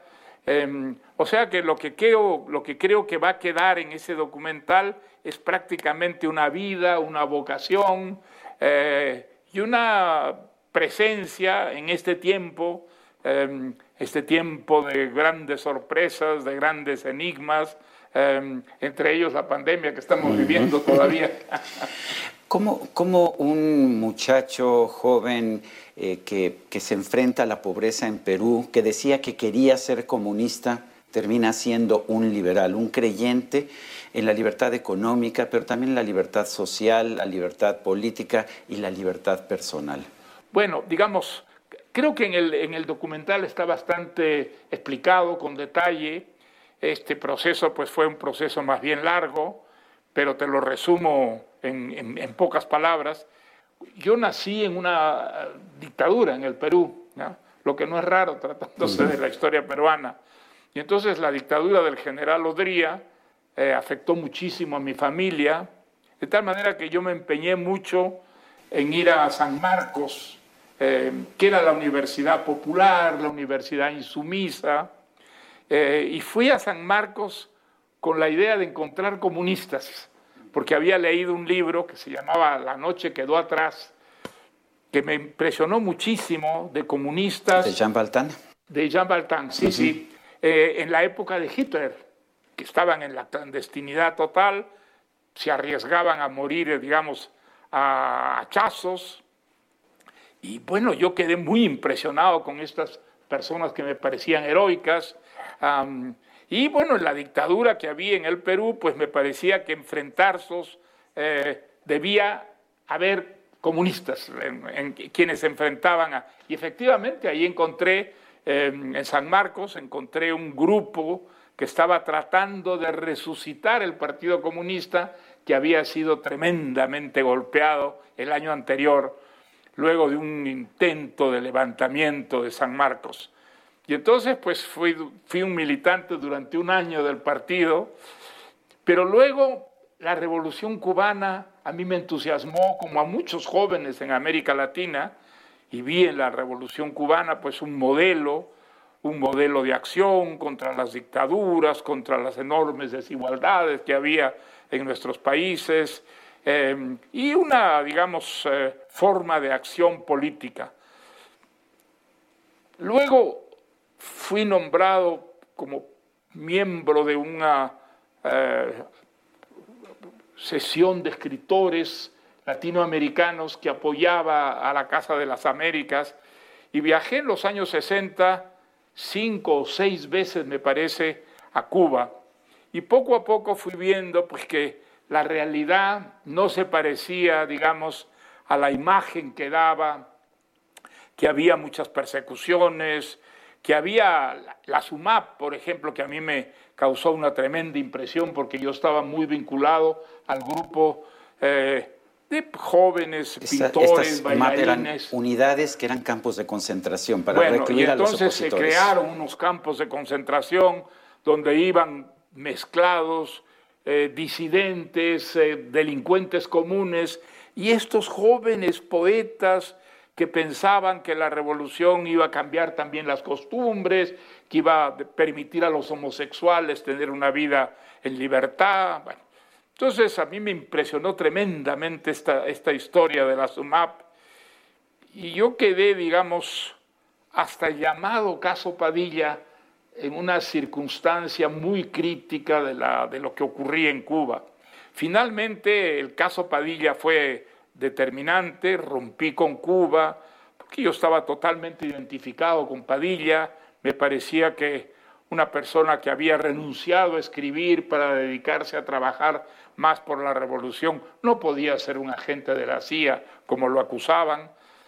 Y entonces a, partir de ese momento, pues bueno, me encontré eh, huérfano de ideas y poco a poco fui asumiendo que la democracia era una necesidad para los países que querían ser no, no solo modernos, sino también libres. Y dentro de la democracia, pues viví yo los años en Inglaterra de Margaret Thatcher, que a mí me eh, convirtieron en un, en un liberal. Bueno, pues ah, esto es parte de, parte de lo que conversé con Álvaro Vargas Llosa y Mario Vargas Llosa una entrevista interesante. Esta parte que hemos ah, presentado aquí es la parte en que nos cuenta cómo este joven que quería ser comunista porque se rebelaba en contra de la pobreza, de la injusticia de su país en tiempos de la dictadura de Manuel Odría, pues termina siendo un liberal, un defensor de las causas de la libertad, de la libertad personal, de la libertad económica, y nos narra pues también su distanciamiento del régimen cubano de Fidel Castro, que en un principio lo atrajo, con, que en un principio lo invitaba constantemente a las reuniones de la Casa de las Américas, que finalmente pues ah, lo cuestionó y lo consideró como traidor después de que él protestó por el trato, por el encarcelamiento del poeta Eberto Padilla. Son las 8 de la mañana con 15 minutos. Adelante, Lupita. Pues vámonos al clima. El pronóstico del tiempo. Sergio Sarmiento y Lupita Juárez. Livia González, ¿qué tal? ¿Cómo estás? Buenos días. Hola Lupita, Sergio, muy buenos días, muy bien, gracias. Pues miren, en cuanto al estado del tiempo, les comento que como ya sabemos, ha ingresado el Frente Frío número uno de esta temporada. Eh, el día de ayer ingresó a los estados del norte y noreste del territorio nacional y durante esta mañana se ubica cruzando justo el estado de Tamaulipas y Nuevo León, ahí en el noreste del país y el norte del Golfo de México. Y bueno, obviamente a su paso este frente está ocasionando lluvias en esa región. El pronóstico para hoy es de tormentas puntuales intensas justamente en Tamaulipas en San Luis Potosí y a medida que se vaya desplazando este frente también las estará ocasionando en Querétaro, Hidalgo, Puebla y Veracruz.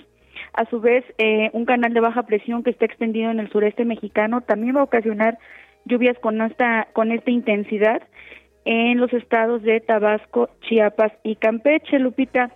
Y bueno, eh, este frente también nos va a estar ocasionando, como ya sabemos, viento, eh, lo que es evento de norte, de moderado a fuerte para este día, y este se va a presentar principalmente el día de hoy en el Golfo de México con rachas de 60 a 70 kilómetros por hora.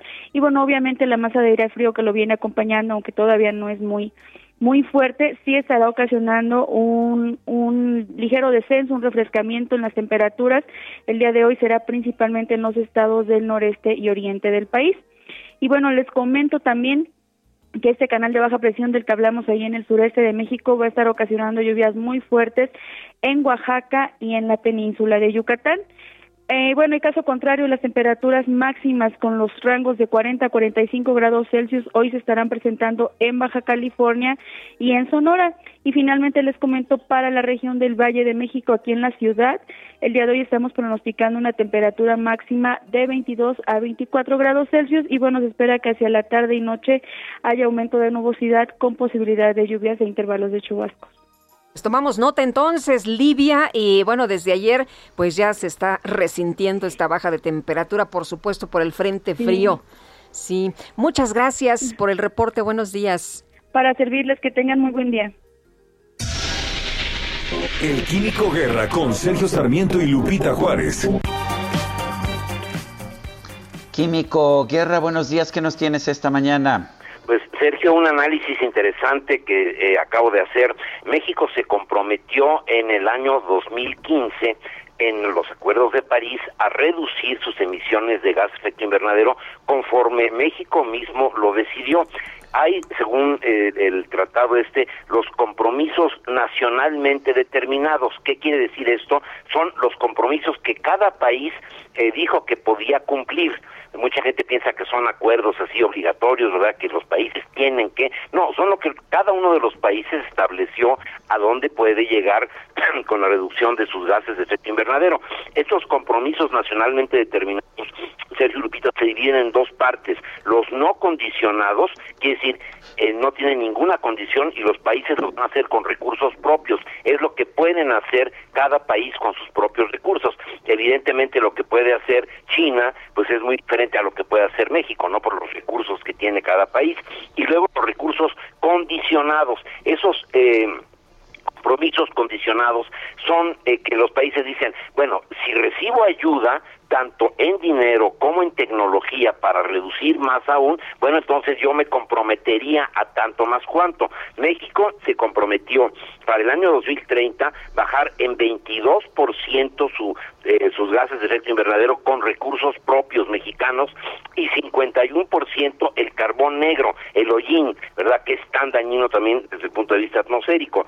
Y eh, de, de recursos condicionados, o sea, si nos dan apoyo, si nos dan dinero, 36% de los gases de efecto invernadero y 70% del carbono negro para el 2030. El periodo de implementación de estos compromisos es del 2020, o sea, iniciaron el año pasado y terminan el 2030. Si no hacemos nada, los mexicanos vamos a emitir 991 millones de toneladas de dióxido de carbono en el año 2030. Si nosotros cumplimos con nuestros compromisos, dejamos de emitir 210 millones de toneladas pero no lo vamos a hacer, Sergio Lupita, estamos regresando a energías sucias, estamos exactamente al revés. ¿Qué podría hacer México para cumplir aún con esta política energética nueva, eh, bueno, de retroceso que tenemos? Bueno, pues implementar esta cuestión que ya he comentado con ustedes, de ponerle entre el 10 y el 12% de etanol, alcohol de caña producido en los campos mexicanos a la gasolina, cosa que es muy común, eh, desde luego ya en toda Europa, en Estados Unidos. Estados Unidos tiene inclusive un corredor de el etanol que se llama en el centro, que va desde... Eh, Chicago hasta el sur, hasta Kansas, etcétera. Entonces, si se hiciera esto, fíjense, se generarían 800 mil empleos en el campo, se apoyaría a los campesinos eh, pobres, a los cañeros, se reducirían importantemente las emisiones de gas efecto invernadero y no quedaríamos mal ante el mundo, como lo vamos a hacer ahora en Glasgow, que se lleve a cabo la conferencia del clima, porque haber dado reversa México a la transición energética, pues estamos emitiendo evidentemente más y se protegería la salud, porque actualmente México está importando de los Estados Unidos un aditivo que se llama metilterbutiléter, es el antidetonante, el oxigenante, digamos, que tienen las gasolinas, que es caro, lo importamos y es cancerígeno además. El etanol es producto nacional, es más barato, fíjense, además, el gobierno podría bajarle dos pesos al litro de la gasolina en forma instantánea simplemente por poner esto. Generaríamos empleo, cumpliríamos los acuerdos de París, protegeríamos la salud eh, de los mexicanos y tendríamos un producto nacional en vez de estar gastando el dinero en el extranjero, Sergio Lupita. Químico Guerra, como siempre, gracias y un fuerte abrazo. Igualmente para ustedes, buenos días. Buenos días. Y una de las investigaciones que realiza la Fiscalía General de la República para el caso Ayotzinapa es si los normalistas fueron incinerados en diversos puntos de Guerrero, como la Barranca de la Carnicería, se conoce así, allá en Cocula. Y Diana Martínez, nos tienes todos los detalles. Adelante.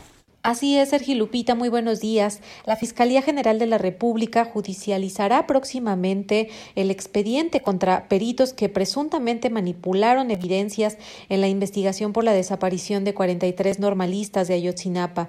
Así lo dio a conocer Omar Gómez Trejo, él es titular de la Unidad Especial de Investigación y Litigación del caso Ayotzinapa de la Fiscalía General de la República, quien este martes encabezó con el subsecretario de Derechos Humanos, Población y Migración, Alejandro Encinas una diligencia en la barranca de la carnicería donde fueron encontrados en días pasados eh, los restos de dos estudiantes.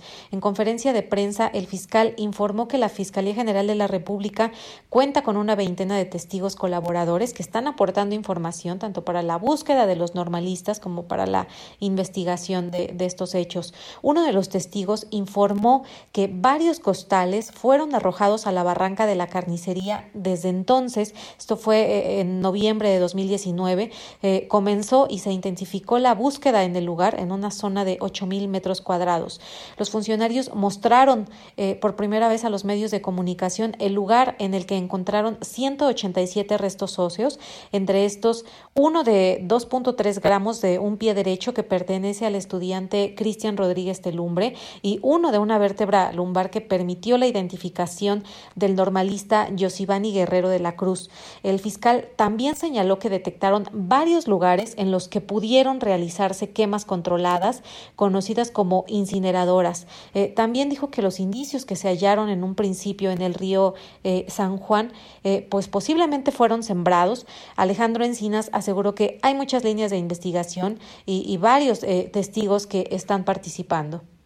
Muy bien, muchas gracias Diana por esta información. Buenos días. Vámonos a una pausa, regresamos en un momento más.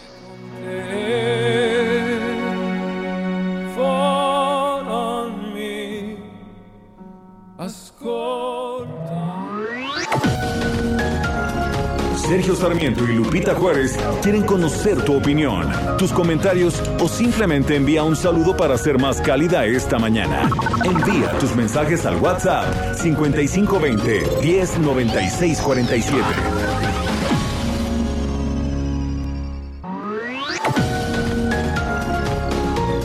Continuamos con Sergio Sarmiento y Lupita Juárez por El Heraldo Radio. Jaque Mate con Sergio Sarmiento.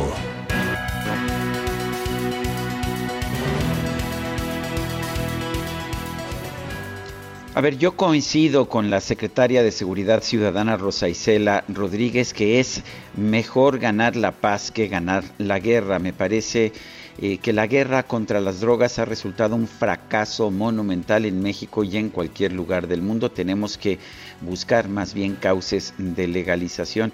Me preocupa, sin embargo, cuando las armas de justicia del Estado se utilizan ya no para combatir al crimen organizado, sino para combatir a los ciudadanos comunes y corrientes como si fueran crimen organizado.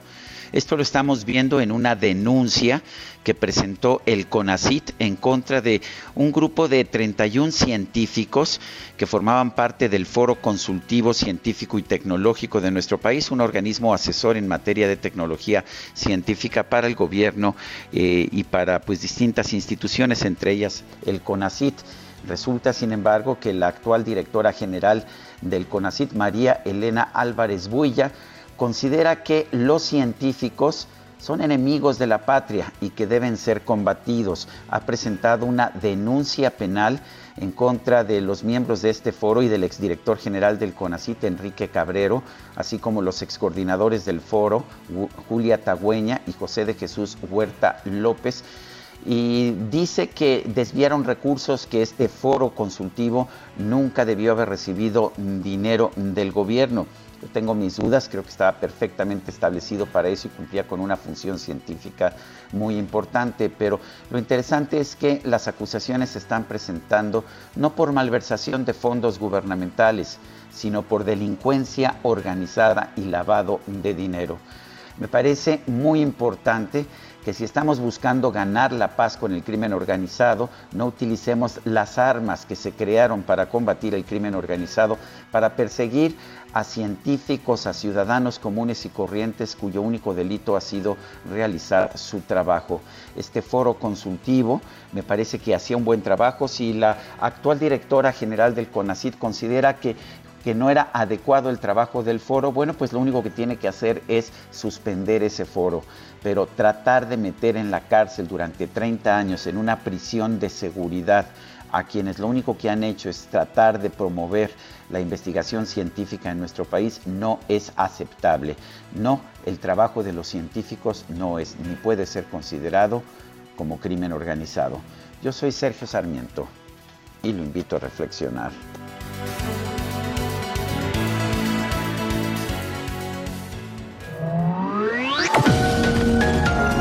Para Sergio Sarmiento tu opinión es importante. Escríbele a Twitter en arroba Sergio Sarmiento. Lo mejor de México está en Soriana. Aprovecha que la uva roja globo está a 22.80 el kilo o la piña gota de miel y la naranja a 14.80 cada kilo. Sí, piña gota de miel y naranja a solo 14.80 cada kilo. Martes y miércoles del campo de Soriana a septiembre 22. Aplican restricciones. Aplica en Hiper y Super. Vivo por ella sin saber si la encontré o me ha encontrado. Ya no recuerdo cómo fue, pero al final me ha conquistado. Vivo por ella que me da toda mi fuerza de verdad. Vivo por ella y no me pesa. Vivo por ella yo también. No te me pongas tan celoso. Ella entre es la más dulce y caliente como un beso. Ella a mi lado siempre está para pagar mi soledad. Más que por mí, por ella yo vivo también. Es la musa que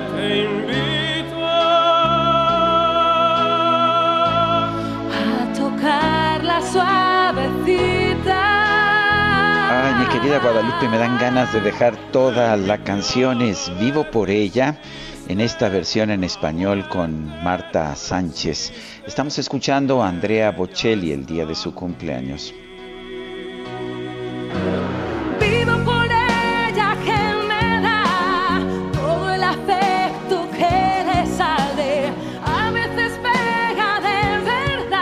Les quedó muy, muy bonita. La verdad es que para disfrutarla toda, pero seguimos, seguimos con la información. Sergio, también información importante esta mañana. La comunidad académica del CIDE publicó un comunicado para señalar que existe persecución por parte de la Fiscalía en contra de académicos y José Roldán eh, Chopa es eh, profesor de Derecho Administrativo del CIDE, quien platica esta mañana con nosotros. ¿Qué tal, doctor? Qué gusto saludarlo. Muy buenos días. ¿Qué tal, Lupita y Sergio? Muy buenos días. Cué- Cuéntenos, ¿el, el caso al que se refieren es este del Foro Consultivo Científico? Así es, efectivamente. Y, y creo que es muy importante la oportunidad que nos da de eh, poder hablar con ustedes y con su público, eh, porque primero que todo, eh, que haya una buena información y que tengamos claridad de qué es lo que pasa, creo que es el primer paso para poder eh, formar nuestros criterios. Y eh, por una parte nos hemos eh, enterado por una diversidad de notas periodísticas y de artículos que se han publicado en la prensa de esto que resulta ser un despropósito y que es la posible eh, presentación de una carpeta de investigación ante los jueces penales dirigida en contra de una eh, diversidad de eh, personas que se han dedicado a la academia eh, y que están en riesgo, por supuesto, de perder su libertad con algo que resulta muy eh, llamativo y, y escandaloso hasta por cuestiones de delincuencia organizada. Doctor, pero ¿de qué se trata? Usted decía al principio, para que nos quede a todos claro, ¿de qué se trata? ¿De qué son eh, señalados? de lo que se trata es de lo siguiente. La ley de ciencia y tecnología establece que deberá crearse un foro científico y tecnológico y que éste deberá ser autónomo y deberán dársele los apoyos económicos para que realice sus funciones. ¿Cuál es eh, la función del foro? Eh, primero, ser una instancia de vinculación entre el Consejo Nacional de Ciencia y Tecnología, el CONACYT, y aquellos que realizamos investigaciones científicas y que eh, estamos en una diversidad de instituciones académicas. Entonces, por la vía del foro se lleva a cabo una serie de actividades tales como la posibilidad de presentar opiniones sobre los programas de gobierno, sobre los programas gubernamentales que involucran ciencia y tecnología, realizar foros de discusión, publicaciones, en fin, una serie de actividades que tienen que ver con la ciencia y la tecnología. Hay un portal del foro eh, que informa mm, cuál es el destino de los recursos que se le han dado o que se le dieron por 18 años. Eh, entonces eh, tenemos que considerar esto. Hasta el 2020, 18 años antes, se ha ido funcionando este foro y se le ha dado apoyo por parte del CONACIT. El apoyo es económico y el apoyo deriva de la propia obligación que la Ley de Ciencia y Tecnología establece al CONACIT y por tanto el derecho que tiene el foro de recibir esos apoyos y por supuesto de manejarlos de acuerdo con la normativa y de rendir informes y demás. Es decir, hay transparencia en el manejo de esos recursos. Con la nueva administración eh, y con la nueva dirección del CONACIT se cuestionó eh, que por qué eh, debería dársele recursos a este foro que se constituyó bajo la forma de una asociación civil y este desacuerdo se trasladó en la eh, terminación de ese apoyo en, y bueno, dejó de darse el apoyo. El foro, dado que se constituyó como una asociación civil, presentó un amparo. En primera instancia, el juez determinó que el foro tenía razón, que debería dársele este apoyo, Previamente se había determinado una suspensión eh, para el objetivo de que se siguiera dando el apoyo económico, eh, pero esto no fue cumplido. Y bueno, en, en, en, en el transcurso del, del juicio de amparo, lo que hizo el CONACIT fue modificar su estatuto interno. En el estatuto interno, eh, en el estatuto orgánico, se establecía antes que el foro debería constituirse bajo la forma de una asociación civil y la modificación de ese estatuto orgánico establece que ahora dejará de ser una asociación civil y solamente será un órgano colegiado. Bueno, esta modificación de que fuera antes una asociación civil y ahora no, tuvo un efecto en el juicio de amparo que ya lo conocía o lo iba a conocer la Corte, la segunda sala, y entonces lo que dijo la segunda sala de la Suprema Corte fue, dado que tenemos aquí un cambio en la situación de quien presenta la demanda y ha dejado de existir en el estatuto orgánico el foro como una asociación civil y ahora ya es otro foro, eh, entonces se sobres el amparo, es decir, no se entró al fondo del asunto. Y bueno, esto es, esto es la historia previa. Ahora, ¿qué pasó después? hasta donde tenemos entendido, eh, el CONACIT, a través de sus instancias internas, presentó una denuncia em, considerando que los recursos que se le habían dado al foro constituían una actividad ilícita, eh, una especie de desvío de recursos. Ahí, por supuesto, dado que no conocemos el expediente, no podríamos tener todos los datos para dar una, firma, una información mucho más completa, pero lo que ha trascendido es eso. Y bueno, al parecer eh, esto eh, en ojos de la Fiscalía no solamente podría ser una conducta de este tipo, sino también una cuestión de delincuencia organizada. Y, y bueno, pues, eh, pero en el fondo lo que tenemos es que siempre eh, esta administración de recursos del CONACIT al foro fue eh, legal, eh, el apoyo está establecido en la ley, eh, la asociación civil se constituyó de acuerdo con el estatuto orgánico del CONACIT, entonces pues sí resulta escandaloso, llamativo, indignante que ahora se arme una acusación en ese sentido cuando siempre eh, quienes eh, desde el CONACID eh, suministraron los recursos o quienes desde el foro eh, recibieron los recursos y los destinaron para las funciones del foro, ahora están siendo implicados en una investigación penal. Espero haya Ah. sido claro en la explicación y si no, Sí. ustedes me dicen. Eh, ma- maestro José Roldán Shop, a mí me preocupa sobre todo que vemos que lo que debiera ser una discusión sobre si una asociación civil eh, puede eh, recibir recursos gubernamentales y hacer una pues una labor de auditoría o de, o de consejo a las autoridades científicas, pues esto lo convierten en una persecución por delincuencia organizada. Incluso el caso se está ventilando, se ha pedido, se han pedido las órdenes de aprehensión al juez ah, penal del altiplano, un juez de control del penal del altiplano, que es para delincuentes organizados. Es, es una criminalización, de hecho, del trabajo científico, parece esto. Me parece muy preocupante.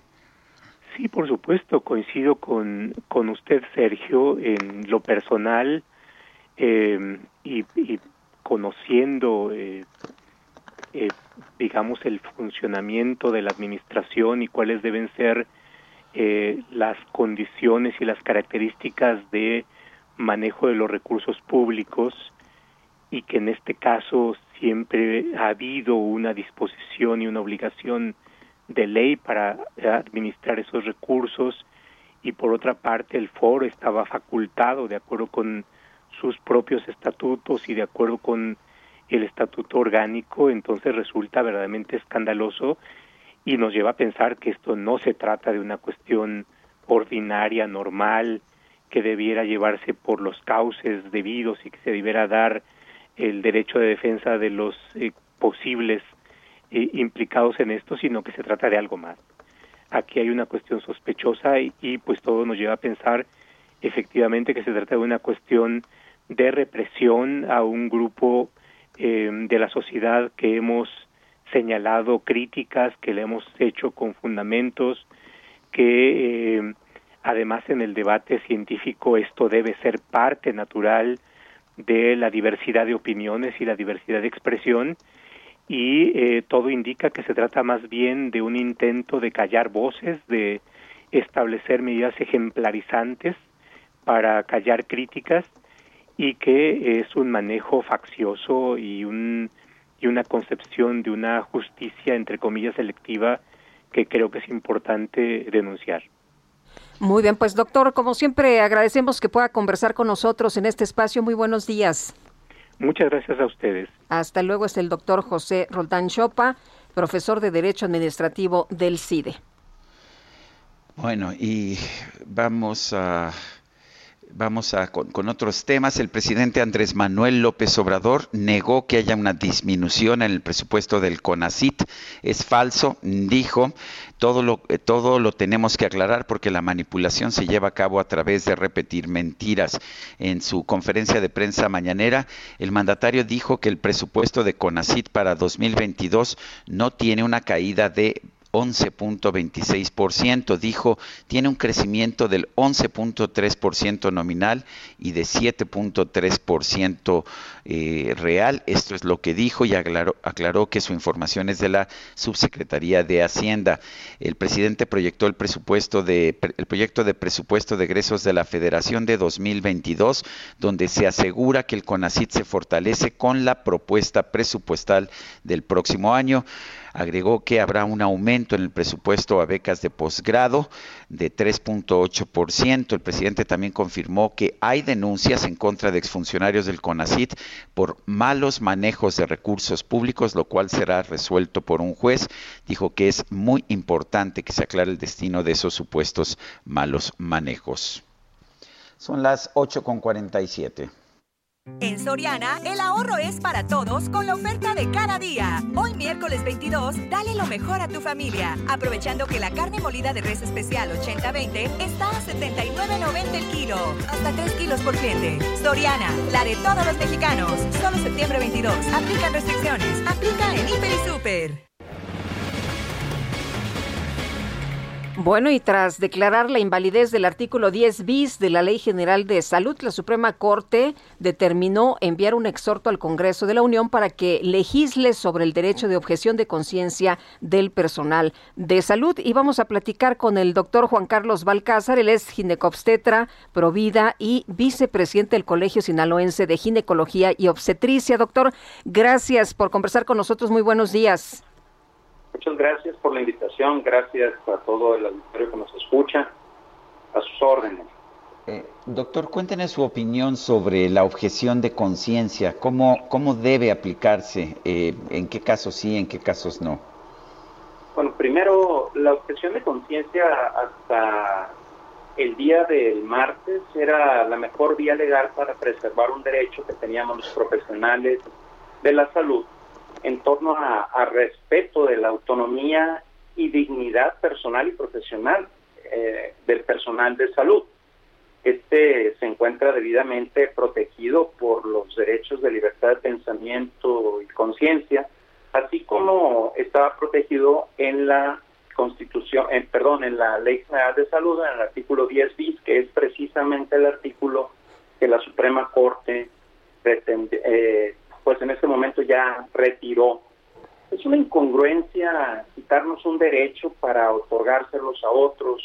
No podemos nosotros permitir ni creer que sea correcto ni justo que se nos quite un derecho que está establecido en, en pactos internacionales a donde México está suscrito para evitar nosotros participar en algún procedimiento o realizar algún procedimiento que atente contra nuestra ética profesional, nuestra convicción moral o bien incluso religiosa. Y no estoy hablando de las urgencias, específicamente las personas, la mayoría, han incurrido en el error de considerar que la objeción de conciencia únicamente es aplicado en el término del aborto y estamos completamente equivocados ante esa situación. El aborto solamente es una de ellas. Vemos en otros países en donde se realiza de manera indiscriminada eh, procedimientos de cirugías de cambios de sexo, eutanasia, terapias hormonales, que si bien algunos médicos no están en contra de eso, bueno, pues podrían ser ellos quienes pretendieran o que podrían realizar este tipo de procedimientos. Existe un posicionamiento de 30 instituciones que representan a la mayoría de los especialistas del país, que son colegios nacionales y federaciones y asociaciones, que se pronunciaron el día 15 eh, para pedir a la Suprema Corte que se respetara el derecho a la objeción de conciencia y al cual nos fue arrebatado de una manera pues Aquí la Suprema Corte se volvió en juez y verdugo y al mismo tiempo legislador, porque 11 ministros estuvieron por encima de todo el personal médico de salud que no se nos tomó en cuenta para determinar el abuso que se realizó al retirarnos la objeción de conciencia. Pero ¿qué pasa con los derechos de los demás, doctor? Los derechos humanos de los pacientes, por ejemplo, las mujeres que quieren o deciden interrumpir su embarazo. Eso no hay ningún problema. El, la norma oficial 046 establece claramente que todas las instituciones públicas deben de contar con un grupo no objetor de conciencia. No se está en contra de la mujer que decide interrumpir, en este caso terminar su embarazo. El término interrupción es un término sociológico, no es un término médico. Eh, si nosotros nos vamos al manual y a la guía práctica de atención de los pacientes de aborto del gobierno federal, verán que en el capítulo 3 el aborto se define como la terminación del embarazo. De tal manera que las instituciones deben de garantizar que existirá al menos un equipo no objetor de conciencia para realizar estos procedimientos. pero también tenemos derecho a quienes no estamos a favor del aborto que no participar de ninguna manera en esos procedimientos y si el equipo no objetor de conciencia estará eh, dispuesto y capacitado para resolver la situación a la que se presenta. Esto me estoy hablando de algo programado. Ante una urgencia, como ya a la mayoría de los ginecólogos del país nos ha pasado, no preguntamos si una paciente llega con una hemorragia si ella decidió terminar su embarazo o no. Nosotros pasamos y atendemos la urgencia de la misma manera. Nosotros intentamos siempre salvar la vida. Nunca decidimos terminar una vida. Para eso estudiamos medicina, por eso somos profesionales de la salud. Eh, doctor, eh, tengo la impresión de que la Corte no eliminó el derecho de la eh, no eliminó el derecho de la objeción de conciencia, sino que dijo que hay que legislarlo bien, protegiendo también los derechos de, los pacientes. ¿qué, ¿Qué opina usted? ¿Cómo habría que legislarlo? Pues habría, primero que nada, tomar en cuenta la opinión médica y no solamente ver al paciente como un ente jurídico, sino también como un ente biológico, social, eh, y tomar en cuenta la opinión de los médicos al momento de legislar o de, pues en este momento ordenar cómo se realizaría la objeción de conciencia. En este caso, no se nos ha tomado en cuenta a ningún grupo médico. Yo estoy de acuerdo que no se puede conocer del tema eh, ampliamente en todos los sentidos. Yo voy a legislar a favor de carreteras, pues tengo que considerar al grupo de expertos en la construcción de carreteras. Aquí en este caso, si es un tema de salud, pues debo de tomar en cuenta la opinión de los profesionales de la salud. Ya está el posicionamiento de 30 colegios e instituciones y a ninguno se nos tomó en cuenta. No podemos nosotros quitar un derecho a unos para dárselos a otros. Muy bien. Pues doctor, le agradecemos mucho que haya platicado con nosotros esta mañana. Muy buenos días. Al contrario, muchas gracias por la oportunidad y la invitación a participar con ustedes. Gracias. Son las 8.54. Lo mejor de México está en Soriana. Aprovecha que la uva roja globo está a 22.80 el kilo o la piña gota de miel y la naranja a 14.80 cada kilo. Sí, piña gota de miel y naranja a solo 14.80 cada kilo. Martes y miércoles del campo de Soriana a septiembre 22. Aplican restricciones. Aplica en Hiper y Super. Sergio Sarmiento y Lupita Juárez quieren conocer tu opinión, tus comentarios o simplemente envía un saludo para ser más cálida esta mañana. Envía tus mensajes al WhatsApp 5520 109647.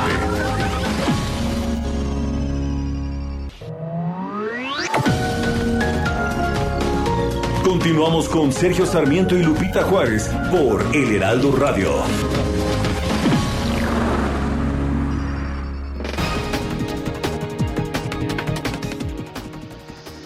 Son las nueve, nueve de la mañana con eh, de la mañana en puntísimo. Vamos a un resumen de la información más importante de este miércoles 22 de septiembre.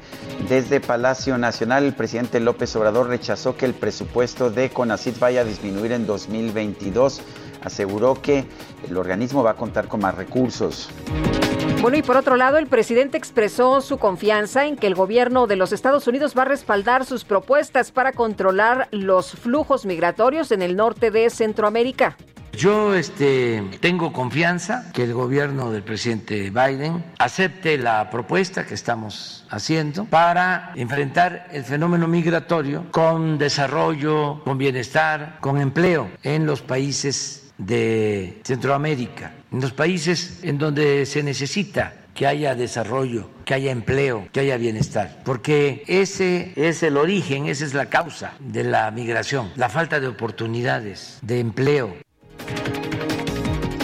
Al inaugurar la 76 Asamblea General de la ONU, el subsecretario general del organismo, Antonio Guterres, advirtió que debido a la pandemia, la crisis climática y las amenazas a los derechos humanos, el mundo está al borde del abismo. El presidente de los Estados Unidos, Joe Biden, aseguró que no busca una nueva guerra fría con China, por lo que su país va a asumir un liderazgo global bajo una nueva era de diplomacia.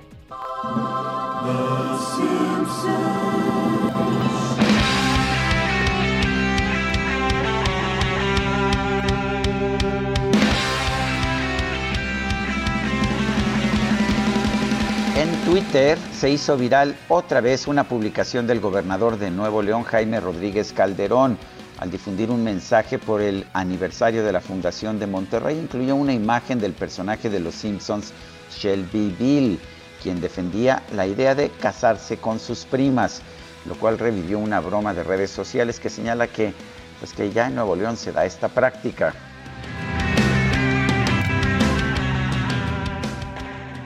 Amigos, terminó la búsqueda. Aquí construiremos una ciudad donde podamos vivir libres, gobernar con justicia y cultivar campos de cáñamo para hacer cuerdas y mantas. Y casarnos con nuestras primas. Y cas ¿De qué hablas, Servivil?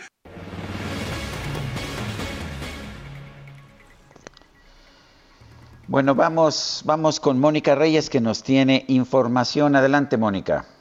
Gracias, Sergio Sarmiento Lupita Juárez. Qué gusto saludarlos, amigos. Los invitamos a que se unan a nuestro nuevo programa de vivienda. Si eres comerciante, trabajador independiente, madre soltera y no tienes forma de comprobar tus ingresos, acércate a tu hogar seguro. Ellos tienen la mejor solución para que puedas adquirir una vivienda propia con las facilidades de pago que tú necesitas. En tu hogar seguro podrás obtener tu propio hogar de una manera fácil, segura y confiable. Los promotores de tu hogar seguro pueden diseñar un plan acorde a tus necesidades para que en menos de lo que imaginas, puedas estar estrenando la casa de tus sueños. Llama hoy mismo a las líneas de tu hogar seguro y olvídate de pagar renta. Es momento de comenzar a invertir en un lugar diseñado especialmente para ti. Llama ya 5589 39 37 49 5589 36 91 58, donde te brindarán más información, asesoría totalmente gratuita. Regresamos con ustedes, Sergio Sarmiento y Lupita Juárez.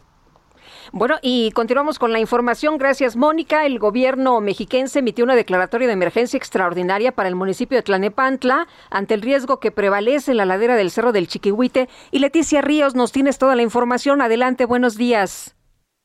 Buenos días, Lupita. Efectivamente, este martes, ante el riesgo de que, que, prevalece en la ladera del Cerro El Chiquihuite, el Gobierno de México emitió una declaratoria de emergencia extraordinaria para el municipio de Tlalnepantla a petición del gobierno local, luego del derrumbe registrado el pasado 10 de septiembre en el que perdieron la vida cuatro personas. Así lo informó el ayuntamiento. El gobierno municipal señaló que la Coordinación Nacional de Protección Civil de la Secretaría de Seguridad y Protección Ciudadana del gobierno federal emitió eh, esta declaratoria, eh, medida con la cual se activan los recursos del programa para la atención de emergencias por amenazas naturales destacó que la declaratoria de emergencia extraordinaria permitirá a las autoridades correspondientes contar con los recursos para atender las necesidades alimenticias de abrigo y salud de la población afectada por el deslave de la colonia Lázaro Cárdenas, segunda sección. Este martes, el gobernador Alfredo del Mazo informó que se trabaja para desalojar ya 178 viviendas censadas las cuales han sido notificadas sobre el riesgo que se corre en la zona ante la presencia de lluvias. En tanto, el gobierno federal anunció que habrá apoyos para vivienda, eh, pues para estas familias que perdieron su patrimonio y que están corriendo riesgo, por lo que se siguen levantando los censos para tener el número final de eh, personas que van a ser apoyadas. Hasta aquí mi información, Lupita. Muchas gracias. Muy buenos días, Leticia. Gracias, buenos días. Y ya tenemos en la línea telefónica a Agustín Basabe, nuestro analista político. ¿Qué nos tienes esta mañana, Agustín? Adelante. Buen día, Sergio. Buen día, Lupita. Buenos días. Eh, pues eh, estas, eh, digamos, secuelas de la reunión de la de la Comunidad de Estados Latinoamericanos y Caribeños, de la CELAC, en México. Em, uno, lo malo no fue que haya venido Maduro y que haya venido Díaz Canel, eso es inevitable, son jefes de Estado de países miembros de la CELAC. Lo malo fue que el presidente le diera el megáfono del 16 de septiembre al presidente de un régimen que viola los derechos humanos y que eh, reprime a manifestantes. Eso que el presidente López Obrador siempre defiende, que él es liberal y que no es represor, eh, pues, eso es lo que hace la persona a quien le dio ese, esa posición tan importante, el discurso del desfile del 16 de septiembre. Eh, dos, me queda claro por qué lo hizo, es un poco la eh, revivir la política exterior mexicana de, la época de la hegemonía priista del siglo pasado, en donde había, se le decía a Estados Unidos, soy tu aliado, pero tengo margen de maniobra. Eh, en este caso pues somos aliados por el TEMEC, pero tengo margen de maniobra porque si bien ya no está la Unión Soviética como un cierto contrapeso, aunque magro, porque realmente no México no iba a dar ese paso, ahora está China. De hecho, el presidente chino eh, dio un discurso grabado en video en la CELAC. Eh, y tres, pues habrá que ver cómo reacciona Estados Unidos ante esta, esta posición, que por cierto me habría gustado verla eh, con Trump, me habría gustado ver esa firmeza del presidente López Obrador en su relación con Trump, porque ahí no decía nada. Eh, a ver cómo reacciona Estados Unidos. Acabo de escuchar en la mañanera hace unos minutos un largo reclamo, airado además, del presidente López Obrador contra Estados Unidos, que incluso eh, alcanzó hasta el Senado. Se refirió al Senado, dijo que estaban muy lentos, que no aprobaban las cosas, que qué esperaban. Eh, yo entiendo en este caso el reclamo que tiene que ver, pues México le está haciendo el trabajo sucio a Estados Unidos en materia migratoria y está exigiendo a cambio pues que inviertan en Centroamérica. Pero una cosa es invertir en Centroamérica y otra cosa es invertir exactamente lo que el presidente de México quiere que inviertan, que es en sembrando vida. Pues eh, a mí me parece que la idea de que se invierta en países pobres es muy buena y que se, es mejor para evitar la migración. Pero ¿por qué tienen que ser en los programas del presidente López Obrador? Porque exactamente así como él dice. En fin, eh, creo que se viene una nueva etapa de la relación bilateral entre México y Estados Unidos y que habrá que ver cómo reacciona el presidente Biden ante este endurecimiento del gobierno mexicano. Eh, sí, Estados Unidos necesita a México ahorita en materia migratoria, él es muy importante el apoyo de México, eh, sí, no se quieren pelear, pero pues también hay, hay ciertos límites. Vamos a ver qué, qué dice Biden y qué dice Estados Unidos en relación a esta nueva andanada de, críticas y de reclamos del presidente de México, Andrés Manuel López Obrador. Eh, vamos a ver cómo, cómo se ponen las, las cosas y vamos a ver qué hace no solamente Biden, sino cómo responde México ante lo que seguramente va a hacer el gobierno de Estados Unidos. Me parece que vamos a vivir tiempos interesantes que era una maldición para los chinos vivir tiempos interesantes. Mi querido Agustín Basabe, gracias y un fuerte abrazo. Gracias, Sergio. Abrazo a ti, a Lupita y saludos al auditorio. gracias, buenos días. Bueno, son las nueve de la mañana, nueve de la mañana con diez minutos. Fíjate que nos escriben eh, residentes del Hospital Infantil Federico Gómez y nos dicen eh, de manera anónima, no tenemos apoyo de la jefa de residentes, tenemos que llevar nuestra computadora a hojas, tintas, impresora, el hospital no proporciona nada para poder escribir notas de los pacientes, el Internet lo tenemos restringido, no eh, dice, pues no nos permite agilizar comunicación vital para nosotros con servicios interconsultantes, problemas para acceder a laboratorios o rayos X al no podernos conectar al Wi-Fi. Dice también, por si fuera poco, comida de mala calidad cuando cumplimos jornadas de 24 a 36 horas y no nos dan cubrebocas, eh, nos los eh, dan cada cinco días eh, y dice, pues esto la verdad no es equipo suficiente para nosotros. Ahí están los residentes que enfrentan esta problemática en el Hospital Federico Gómez. Bueno, son las 9 de la mañana con 11 minutos. El gobierno federal dice que 8 de los 11 delitos de mayor impacto no están aumentando. Sin embargo, pues estamos viendo cómo se, ha, eh, cómo se han acumulado eh, las cifras de homicidios. Eh, y bueno, pues hemos ah, registrado hasta este momento 96.546 homicidios lo que coloca a nuestro sexenio como el más violento en la historia reciente del país. Y no sé si tengamos ya en la línea telefónica al, a Mario Salomón, experto en seguridad. Eh, lo teníamos en la línea telefónica y aparentemente se nos cortó, se nos cortó la comunicación hace hace unos segundos. Vamos a tratar de establecerla, pero antes vámonos a Tamaulipas. Activistas aseguran que migrantes haitianos que viajan por el estado ya están vacunados contra COVID-19 y de esto nos informa Carlos Juárez. Hola, Carlos. Hola, ¿qué tal? Sergio Lupita, muy buenos días, un gusto saludarlos desde Tamaulipas, donde efectivamente el líder de la caravana, de una de las más grandes que está transitando por Tamaulipas en rumbo al sueño americano, Wilton eh, Demenger, asegura que la mayoría de sus compañeros y compatriotas cuentan con las vacunas contra la COVID-19. Esto luego de que las autoridades tamaulipecas las, los consideran como un problema de seguridad nacional por el tema justamente de la salud. Manifestó que antes de ingresar a México ellos fueron vacunados contra este virus y no se presentaba ningún caso positivo entre las caravanas. Por su parte, Sergio Lupita les comento, el día de ayer el gobernador Francisco García Cabeza de Vaca reconoció que este éxodo de migrantes, bueno, pues es un problema de seguridad pública para la entidad, pues genera disputas entre los grupos delictivos que buscan controlar justamente los territorios por los que transitan los migrantes, lo que es, Cadena dijo, violencia y facilita el reclutamiento y financiamiento de las organizaciones criminales que operan en Tamaulipas. Eh, tuvo una reunión de seguridad justamente en la ciudad de Reynosa, que es la que más presenta presencia de extranjeros varados, con un estimado de cuatro mil a la espera de poder llegar al suelo americano. También comentó, y es un punto muy importante, Sergio Lupita, porque durante el fin de semana eh, se reportó la detención de dos personas en el municipio de San Fernando por elementos de la Guardia Nacional, eh, quien ellos aseguraban que les habían dado un ray a estos migrantes que se encontraban en las carreteras. Pero el gobernador manifestó que se va a establecer junto con el gobierno federal para que se lleve a cabo una campaña de difusión masiva para advertir a la población que el transporte de migrantes representa un delito justamente del orden federal. Estas dos personas ya fueron liberadas al recalcarse que pues no eran traficantes de personas, pero se presumía esta situación y también se prevé que haya sanciones para las empresas que se encargan justamente de vender boletos a estos inmigrantes. Así la información desde Tamaulipas, Sergio Lupita. Gracias, Carlos. Muy buenos días. Y ya tenemos en la línea telefónica Mario Salomán, eh, Salomón, perdón, experto en seguridad. Mario, quisiera preguntarte, el gobierno federal nos dice que han bajado los principales delitos, los delitos de alto impacto, y sin embargo seguimos viendo un número muy alto de homicidios en este sexenio. ¿Qué deberíamos estar haciendo?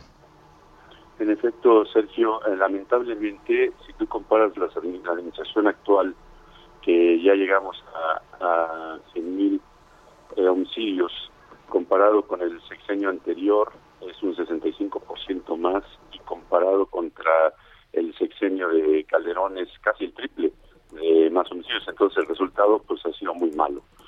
Hay muchas cuestiones donde se debe de trabajar, eh, se debe de haber una buena coordinación entre la, el sector federal con las policías estatales y auxiliares. Lamentablemente en las policías estatales y auxiliares existe mucha ineficiencia, existe mucha corrupción, y eso es lo que se debe atacar ya.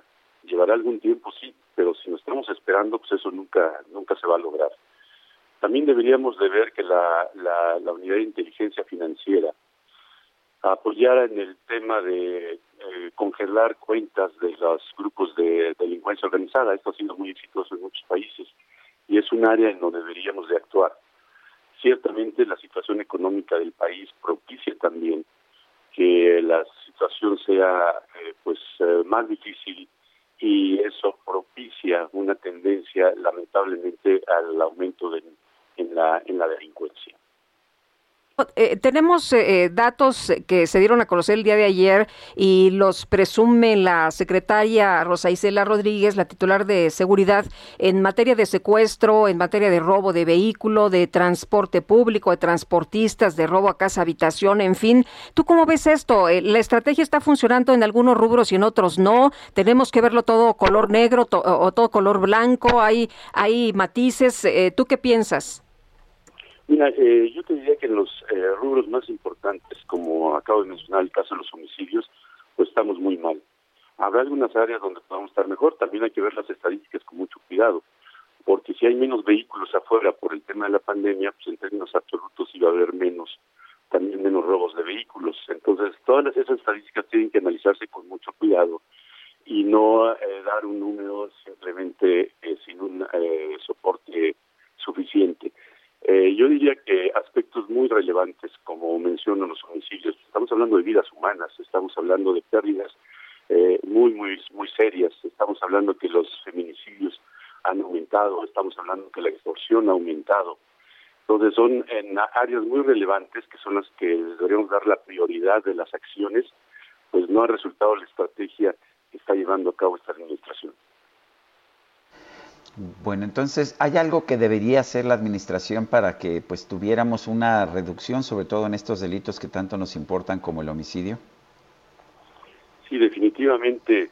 Eh, comentaba una eh, muy sólida coordinación entre las diversas, diversas áreas.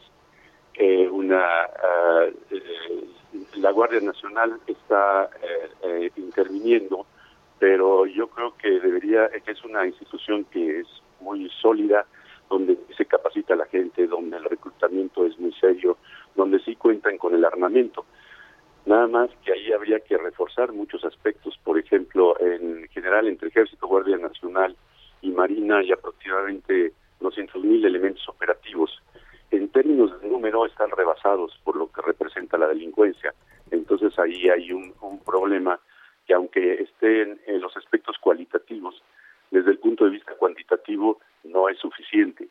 Eh, la Guardia Nacional podría apoyar durante un tiempo eh, labores que la Policía Auxiliar y que la Policía eh, Estatal pues no hacen bien o inclusive con altos niveles de corrupción. Eh, lo que comentaba de la unidad de inteligencia inteligencia financiera, el soporte en los presupuestos, por ejemplo, el Fortasec, que es una aportación que da el gobierno federal para seguridad, pues se anuló ese presupuesto. Nosotros, el FAS y el Fortamun, pues eh, están a niveles muy bajos también no han crecido sus presupuestos. Entonces también se necesita un soporte económico para dar la prioridad que merece esta actividad, porque recordemos que la inseguridad eh, no solamente cobra vidas humanas, que es lo más importante, también afecta de una manera muy severa a la economía. Eh, inversiones que no se hacen, empresas que cierran, costos altísimos por el tema de la inseguridad que hacen que las empresas estén en situaciones más complicadas y eso impacta en el empleo y eso impacta en muchas actividades económicas también. Yo quiero agradecerle, Mario, eh, Mario Salomón, experto en seguridad, esta conversación. Muchas gracias, Sergio. Muchas gracias, Lupita. Hasta luego, muchas gracias, muy buenos días.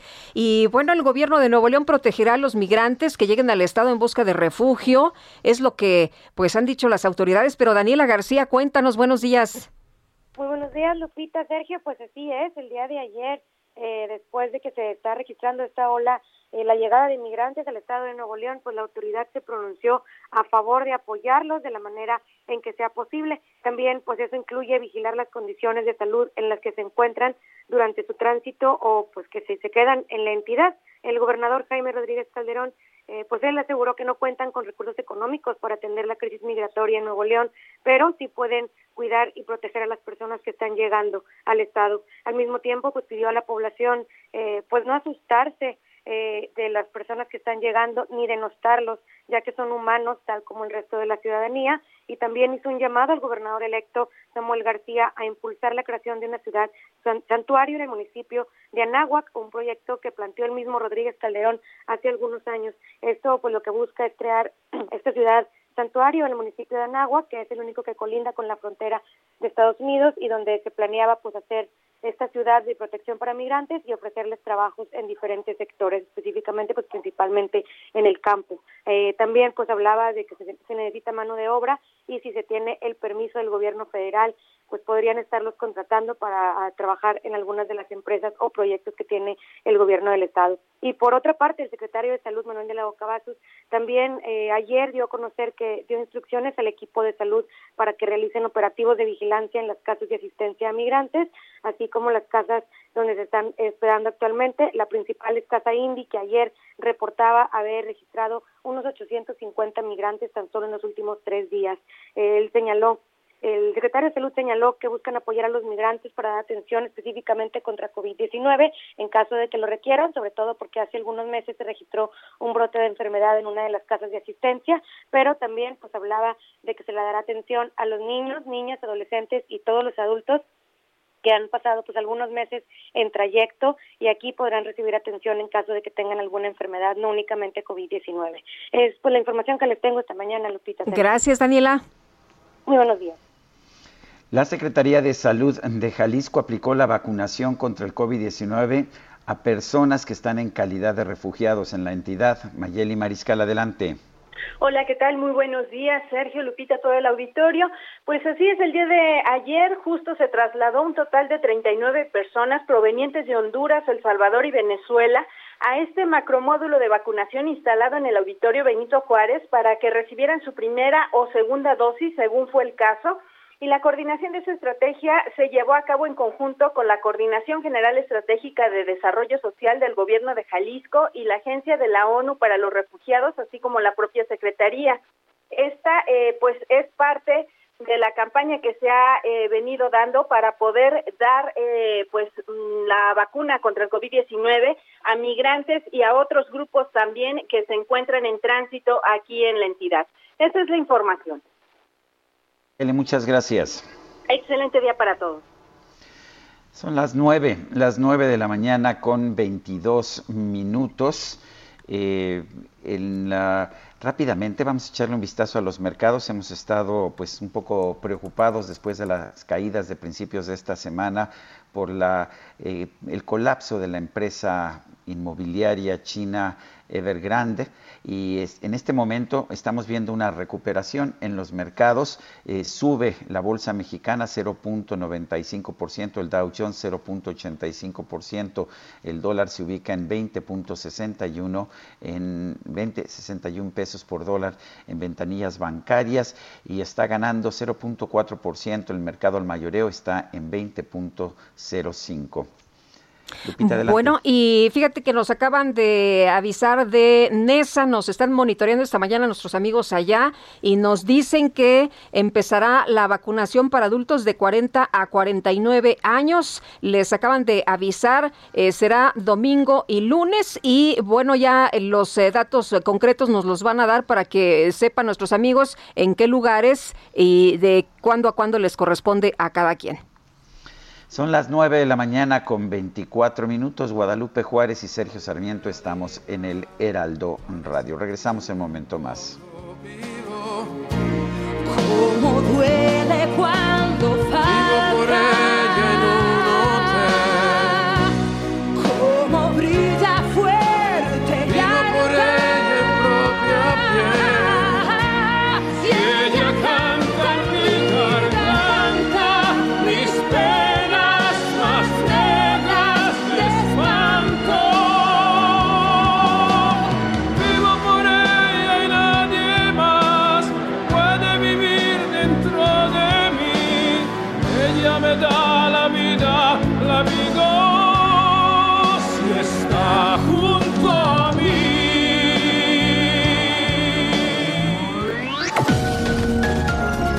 Sergio Sarmiento y Lupita Juárez quieren conocer tu opinión, tus comentarios o simplemente envía un saludo para ser más cálida esta mañana.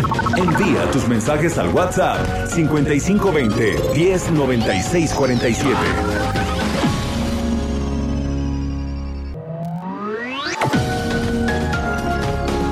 Continuamos con Sergio Sarmiento y Lupita Juárez por El Heraldo Radio.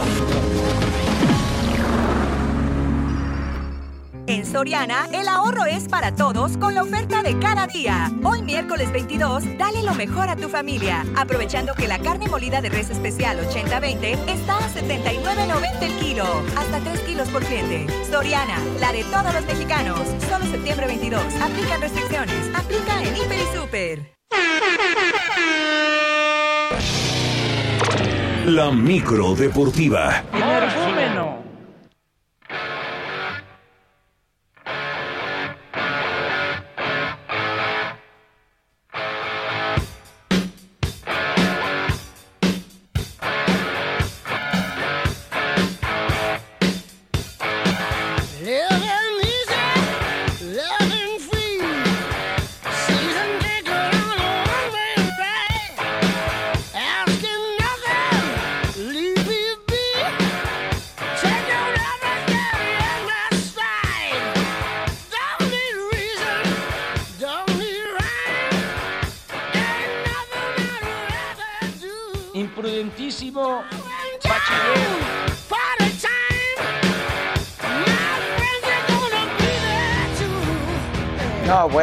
ya llegó la micro deportiva, mi querida Lupita.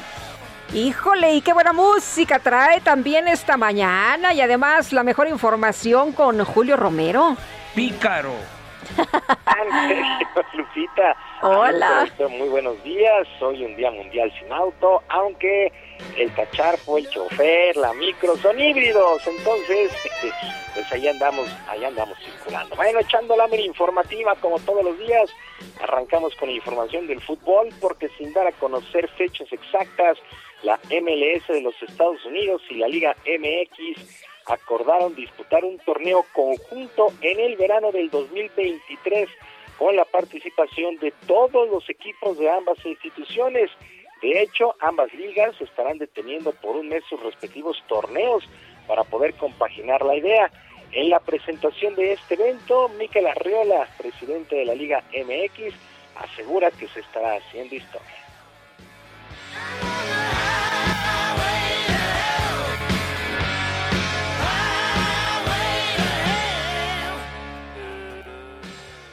Me quedo contenta porque las jugadoras se dan cuenta que lo que estamos haciendo funciona, eh, cada vez están más comprometidas y lo que es más importante, están creyendo en cada una de ellas, en lo que podemos llegar a ser como equipo.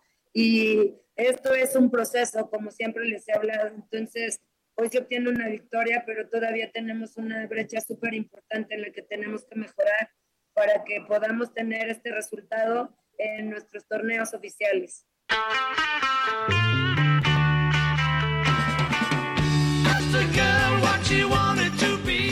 Bueno, y ahí escuchamos a Mónica Vergara. ¿Y por qué escuchamos a Mónica Vergara? Bueno, porque la selección mexicana de fútbol femenil, eh, pues eh, tuvo una verdadera fiesta este martes por la noche, ya que con anotaciones de Mari Carmen Reyes y María Sánchez se impusieron dos goles por cero a su similar de Colombia en duelo amistoso de preparación que se disputó con aproximadamente 10.000 aficionados en la cancha del Estadio Azteca. Este duelo, el duelo, repito, resultó toda una fiesta, en primera por el resultado y en segunda porque fue la cancha del Coloso de Santa Úrsula la sede, dándole un valor muy especial a este equipo femenil. Bueno, Mónica Vergara, entrenadora de este equipo, salió contenta y reconoce que todavía está lejos del nivel que tienen estas potencias. Bueno, también en otras cosas, con información del balompié, tanto las Chivas Rayadas del Guadalajara como las Águilas del América arrancaron con su preparación previo a lo que será el Clásico Nacional del Fútbol el próximo sábado.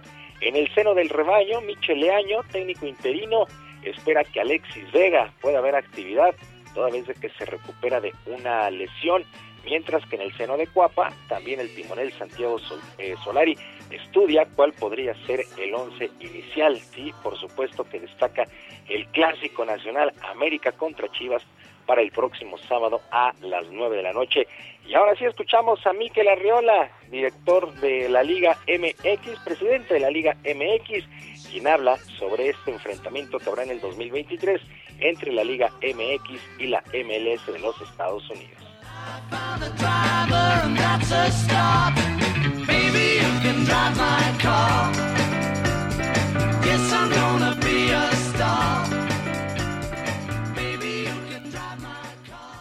Esto es parte de una evolución, una evolución que inició precisamente con la League's Cup en la versión que hoy la tenemos, a la cual se le integró también el campeón de Scope, eh, el reciente Juego de las Estrellas, y en esta evolución, pues estamos hablando ya de un paso más adelante que creo que es único y que es histórico para el 2023.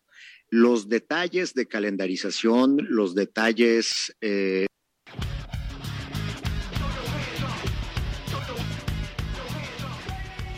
Bueno, pues ahí está la información con Miquel Arruela, director presidente de la Liga MX. Con esta, con esta situación va a ser de hecho la, o van a ser los primeros países en tener una liga conjunta en el mundo. El evento es avalado por la FIFA. Bueno, mientras tanto, en otras cosas, la primera conferencia de prensa para promocionar el duelo entre el mexicano Saúl El Canelo Álvarez y el estadounidense, el estadounidense Caleb Plant terminó en golpes y en zafarrancho. La reunión que se llevó a cabo en Beverly Hills fue pues el principio, el principio del fin, pues ya que ambos empezaron con declaraciones por parte de ambos boxeadores. Bueno, el tapatío aseguró que noqueará en el octavo round, mientras que Caleb acusó a Canelo y a su entrenador Eddie Reynoso de tramposos. Al llegar el momento del cara a cara para las fotografías, pues no se aguantaron e intercambiaron algunos empujones y golpes, teniendo que intervenir los equipos de ambos para separarlos.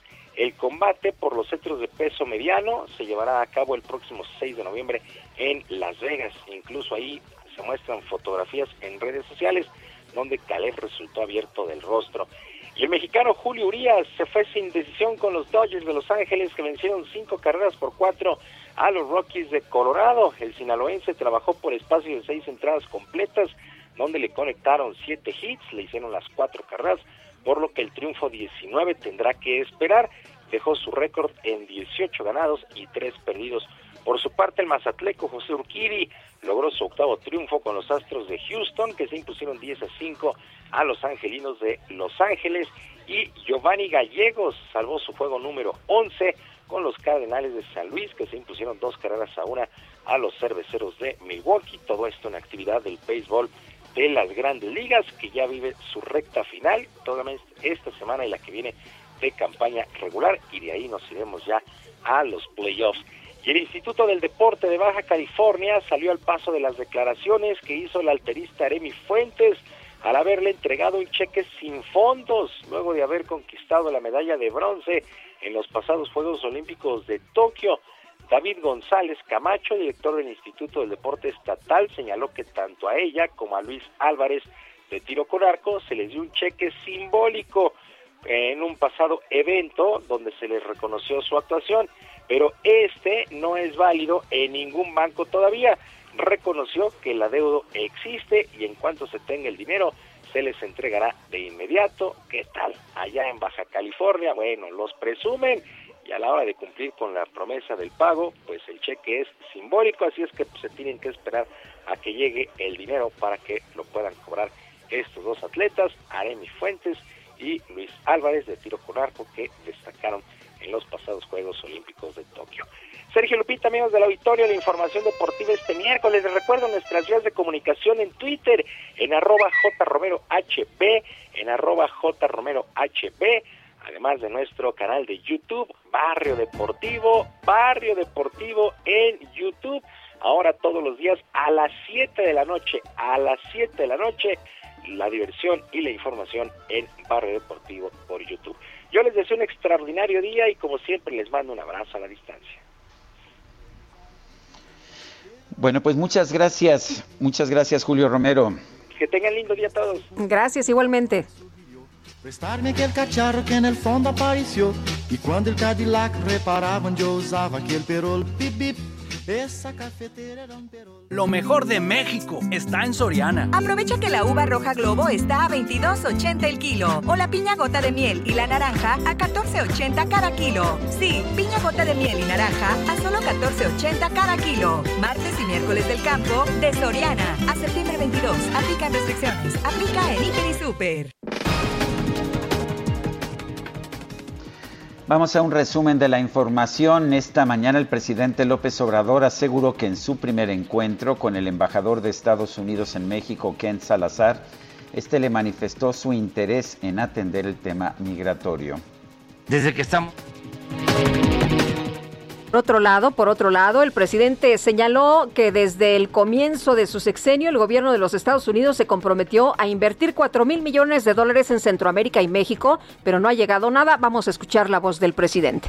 Desde que estamos nosotros, primero había el compromiso de que iban a invertir 4 mil millones, 2 mil para Centroamérica y 2 mil para México. Imagínense si me hubiese yo quedado parado esperándolo, me hubiese yo cansado. ¿eh? No ha llegado nada, nada. Entonces ya basta de discurso, ya hace falta la acción. Entonces ahora hay un buen ambiente, repito, porque el presidente Biden sí está interesado, la señora Kamala Harris. El INE informó que ya está abierto el registro de los mexicanos en el extranjero que deseen participar en las elecciones de 2022 en los estados de Aguascalientes, Durango, Oaxaca y Tamaulipas. Y los resultados preliminares de las elecciones de este martes en Canadá colocan al Partido Liberal con 158 de los 338 escaños de la Cámara de los Comunes, por lo que el primer ministro Justin Trudeau podrá formar gobierno, pero sin mayoría.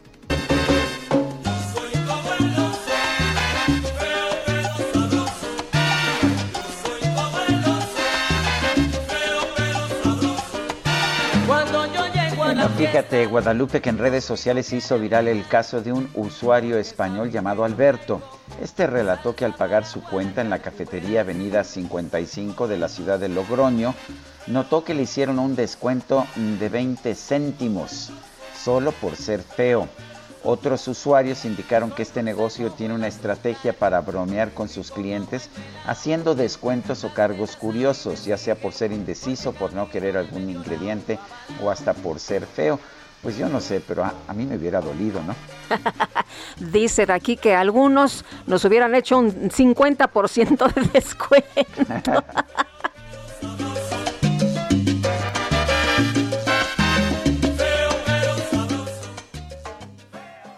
En Soriana, el ahorro es para todos con la oferta de cada día. Hoy miércoles 22, dale lo mejor a tu familia, aprovechando que la carne molida de res especial 80-20 está a 79.90 el kilo, hasta 3 kilos por cliente. Soriana, la de todos los mexicanos. Solo septiembre 22. Aplican restricciones. Aplica en Hiper y Super. Bueno, y la puesta en escena Desvenar explora el significado que el chile tiene en la cultura mexicana. Vamos a platicar del tema con Valentina Garibay, es actriz y nos va pues a dar información precisamente sobre esta puesta en escena. Valentina, ¿cómo estás? Qué gusto saludarte. Buenos días. Hola, muy buenos días. Gusto en saludarlos a ustedes también. Oye, pues interesante, ¿no? El tema este de, del Chile, la palabra Chile, nuestro lenguaje, tantas metáforas. Cuéntanos, ¿de qué va esta puesta en escena? Pues mira, eh, la obra de teatro, eh, la anécdota eh, lineal es un cholo que es deportado de Estados Unidos y bueno, regresa a México, él obviamente no quiere regresar, él odia el picante, tenemos otro personaje que es un pachuco y él regresa por su propia cuenta, él extraña muchísimo la comida, el chile, el picante, etcétera, y se forma un triángulo amoroso con una Adelita, que ella se queda en México y bueno, se forma este triángulo entre, estos tres personajes y en realidad la anécdota es justo eso, un pretexto para hablar del Chile, de lo que significa ser mexicano, reflexionar sobre eso y como el Chile como concepto y las diferentes acepciones que, que le encontramos nosotros los mexicanos. Ahora, ¿cómo, ¿cómo se presenta esta obra? O sea, exactamente qué podemos ver en escena? ¿Qué ves lo que vamos a ver en escena? ¿Chiles platicando? ¿Chiles este, teniendo algún tipo de actividad? No, miren, la, la escena, el director de la obra y el dramaturgo que es Richard Viqueira, creó una estructura inspirada en el teatro de la carpa, que ese es un estilo netamente mexicano. Y eh, la obra también tiene varias canciones en escenas, es música original. Entonces es, es una obra que se presenta de manera capitular este, se hacen muchos juegos y aliteraciones con el lenguaje, este, también teniendo en cuenta pues que el chile es, fruto, pero es concepto y se utiliza también en los albures.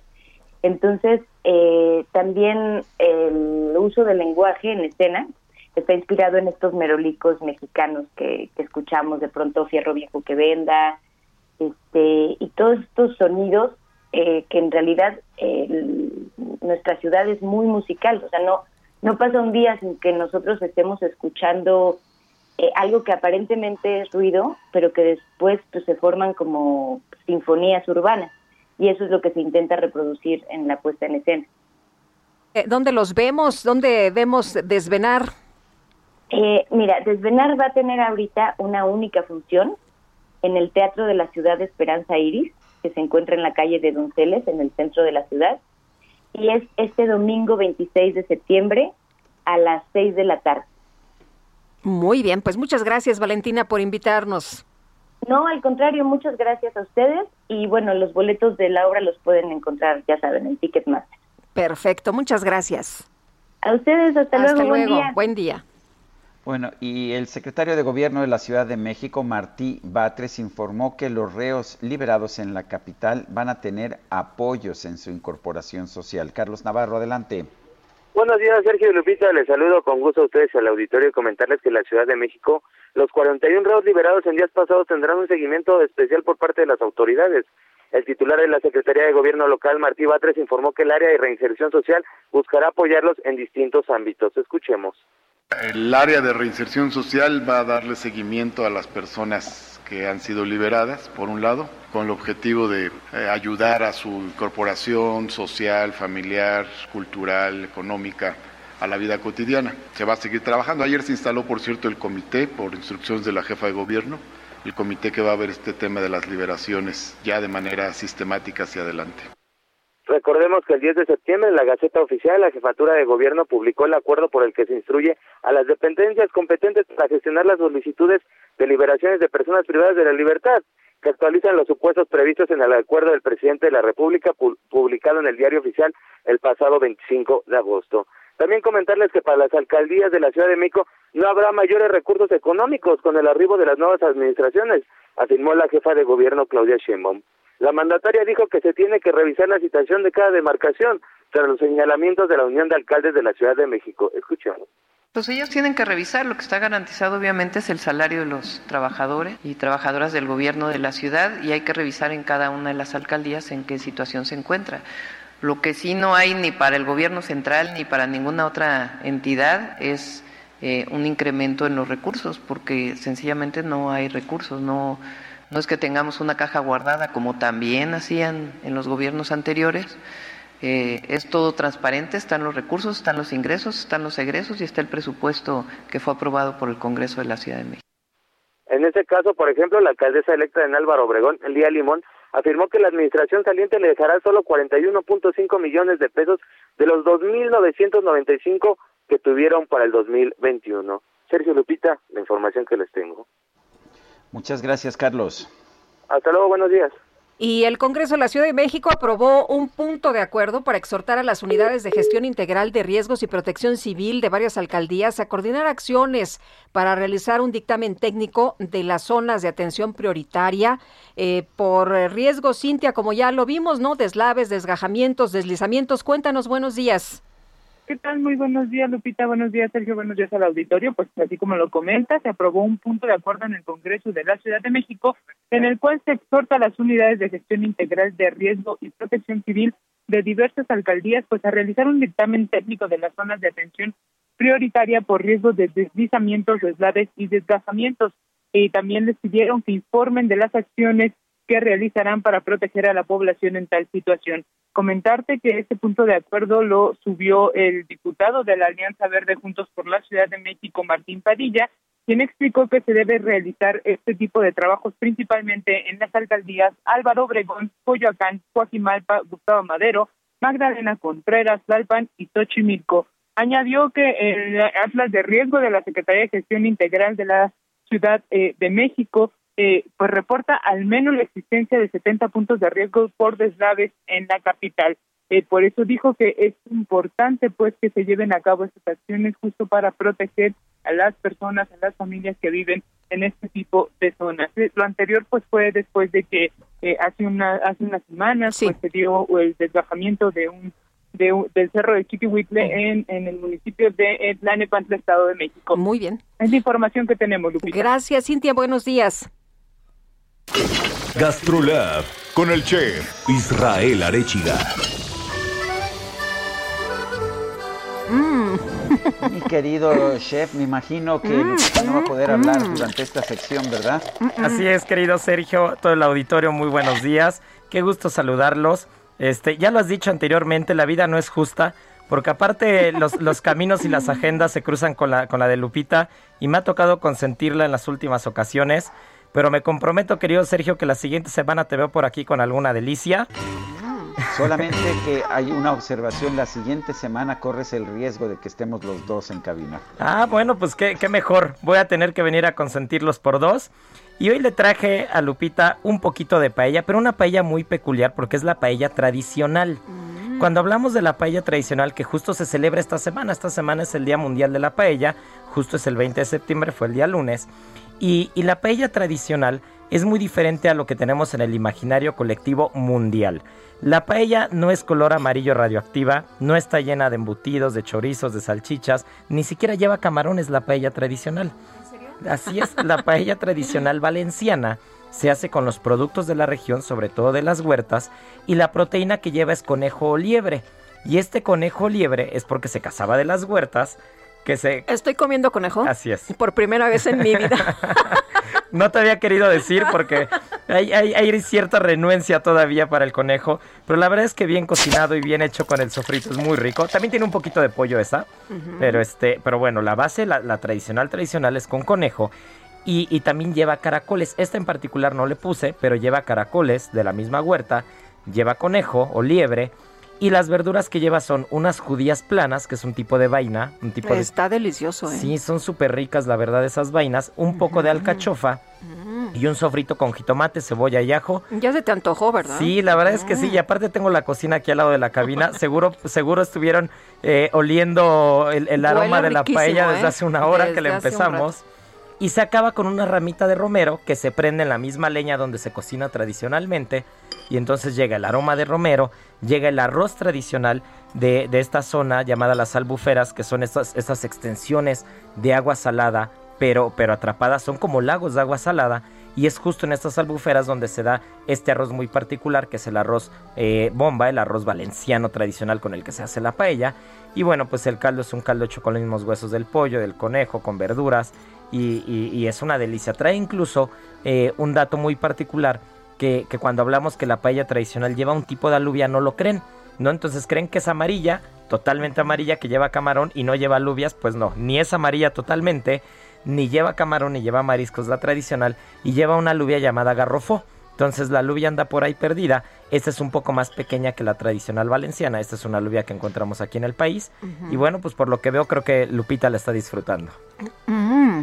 Me parece maravilloso. Me quedo con la envidia. Ya sabes que no hay envidia de la buena. Toda la envidia es mala, pero bueno, reconozco mi maldad.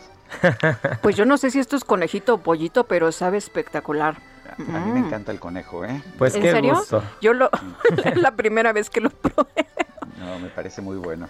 Bueno, pues te mando un fuerte Mm. abrazo, querido Sergio, a todo el auditorio. Lupita seguirá disfrutando. Chef, ¿te puedo aplaudir? Bravo. Muchas gracias. Bravo. Bueno, puritita envidia. Se nos acabó el tiempo, Mm. Guadalupe. Pues Israel. vámonos entonces, que la pasen todos muy bien, disfruten este día. Bueno, pues hasta mañana a las 7 de la mañana. Hasta entonces, gracias de todo corazón.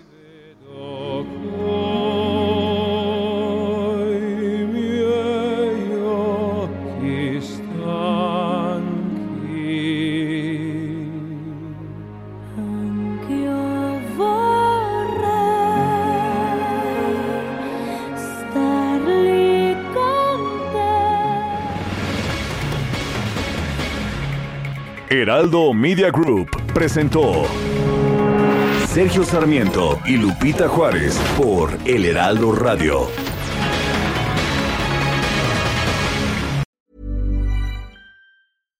When you make decisions for your company, you look for the no brainers. And if you have a lot of mailing to do, stamps.com is the ultimate no brainer. It streamlines your processes to make your business more efficient, which makes you less busy.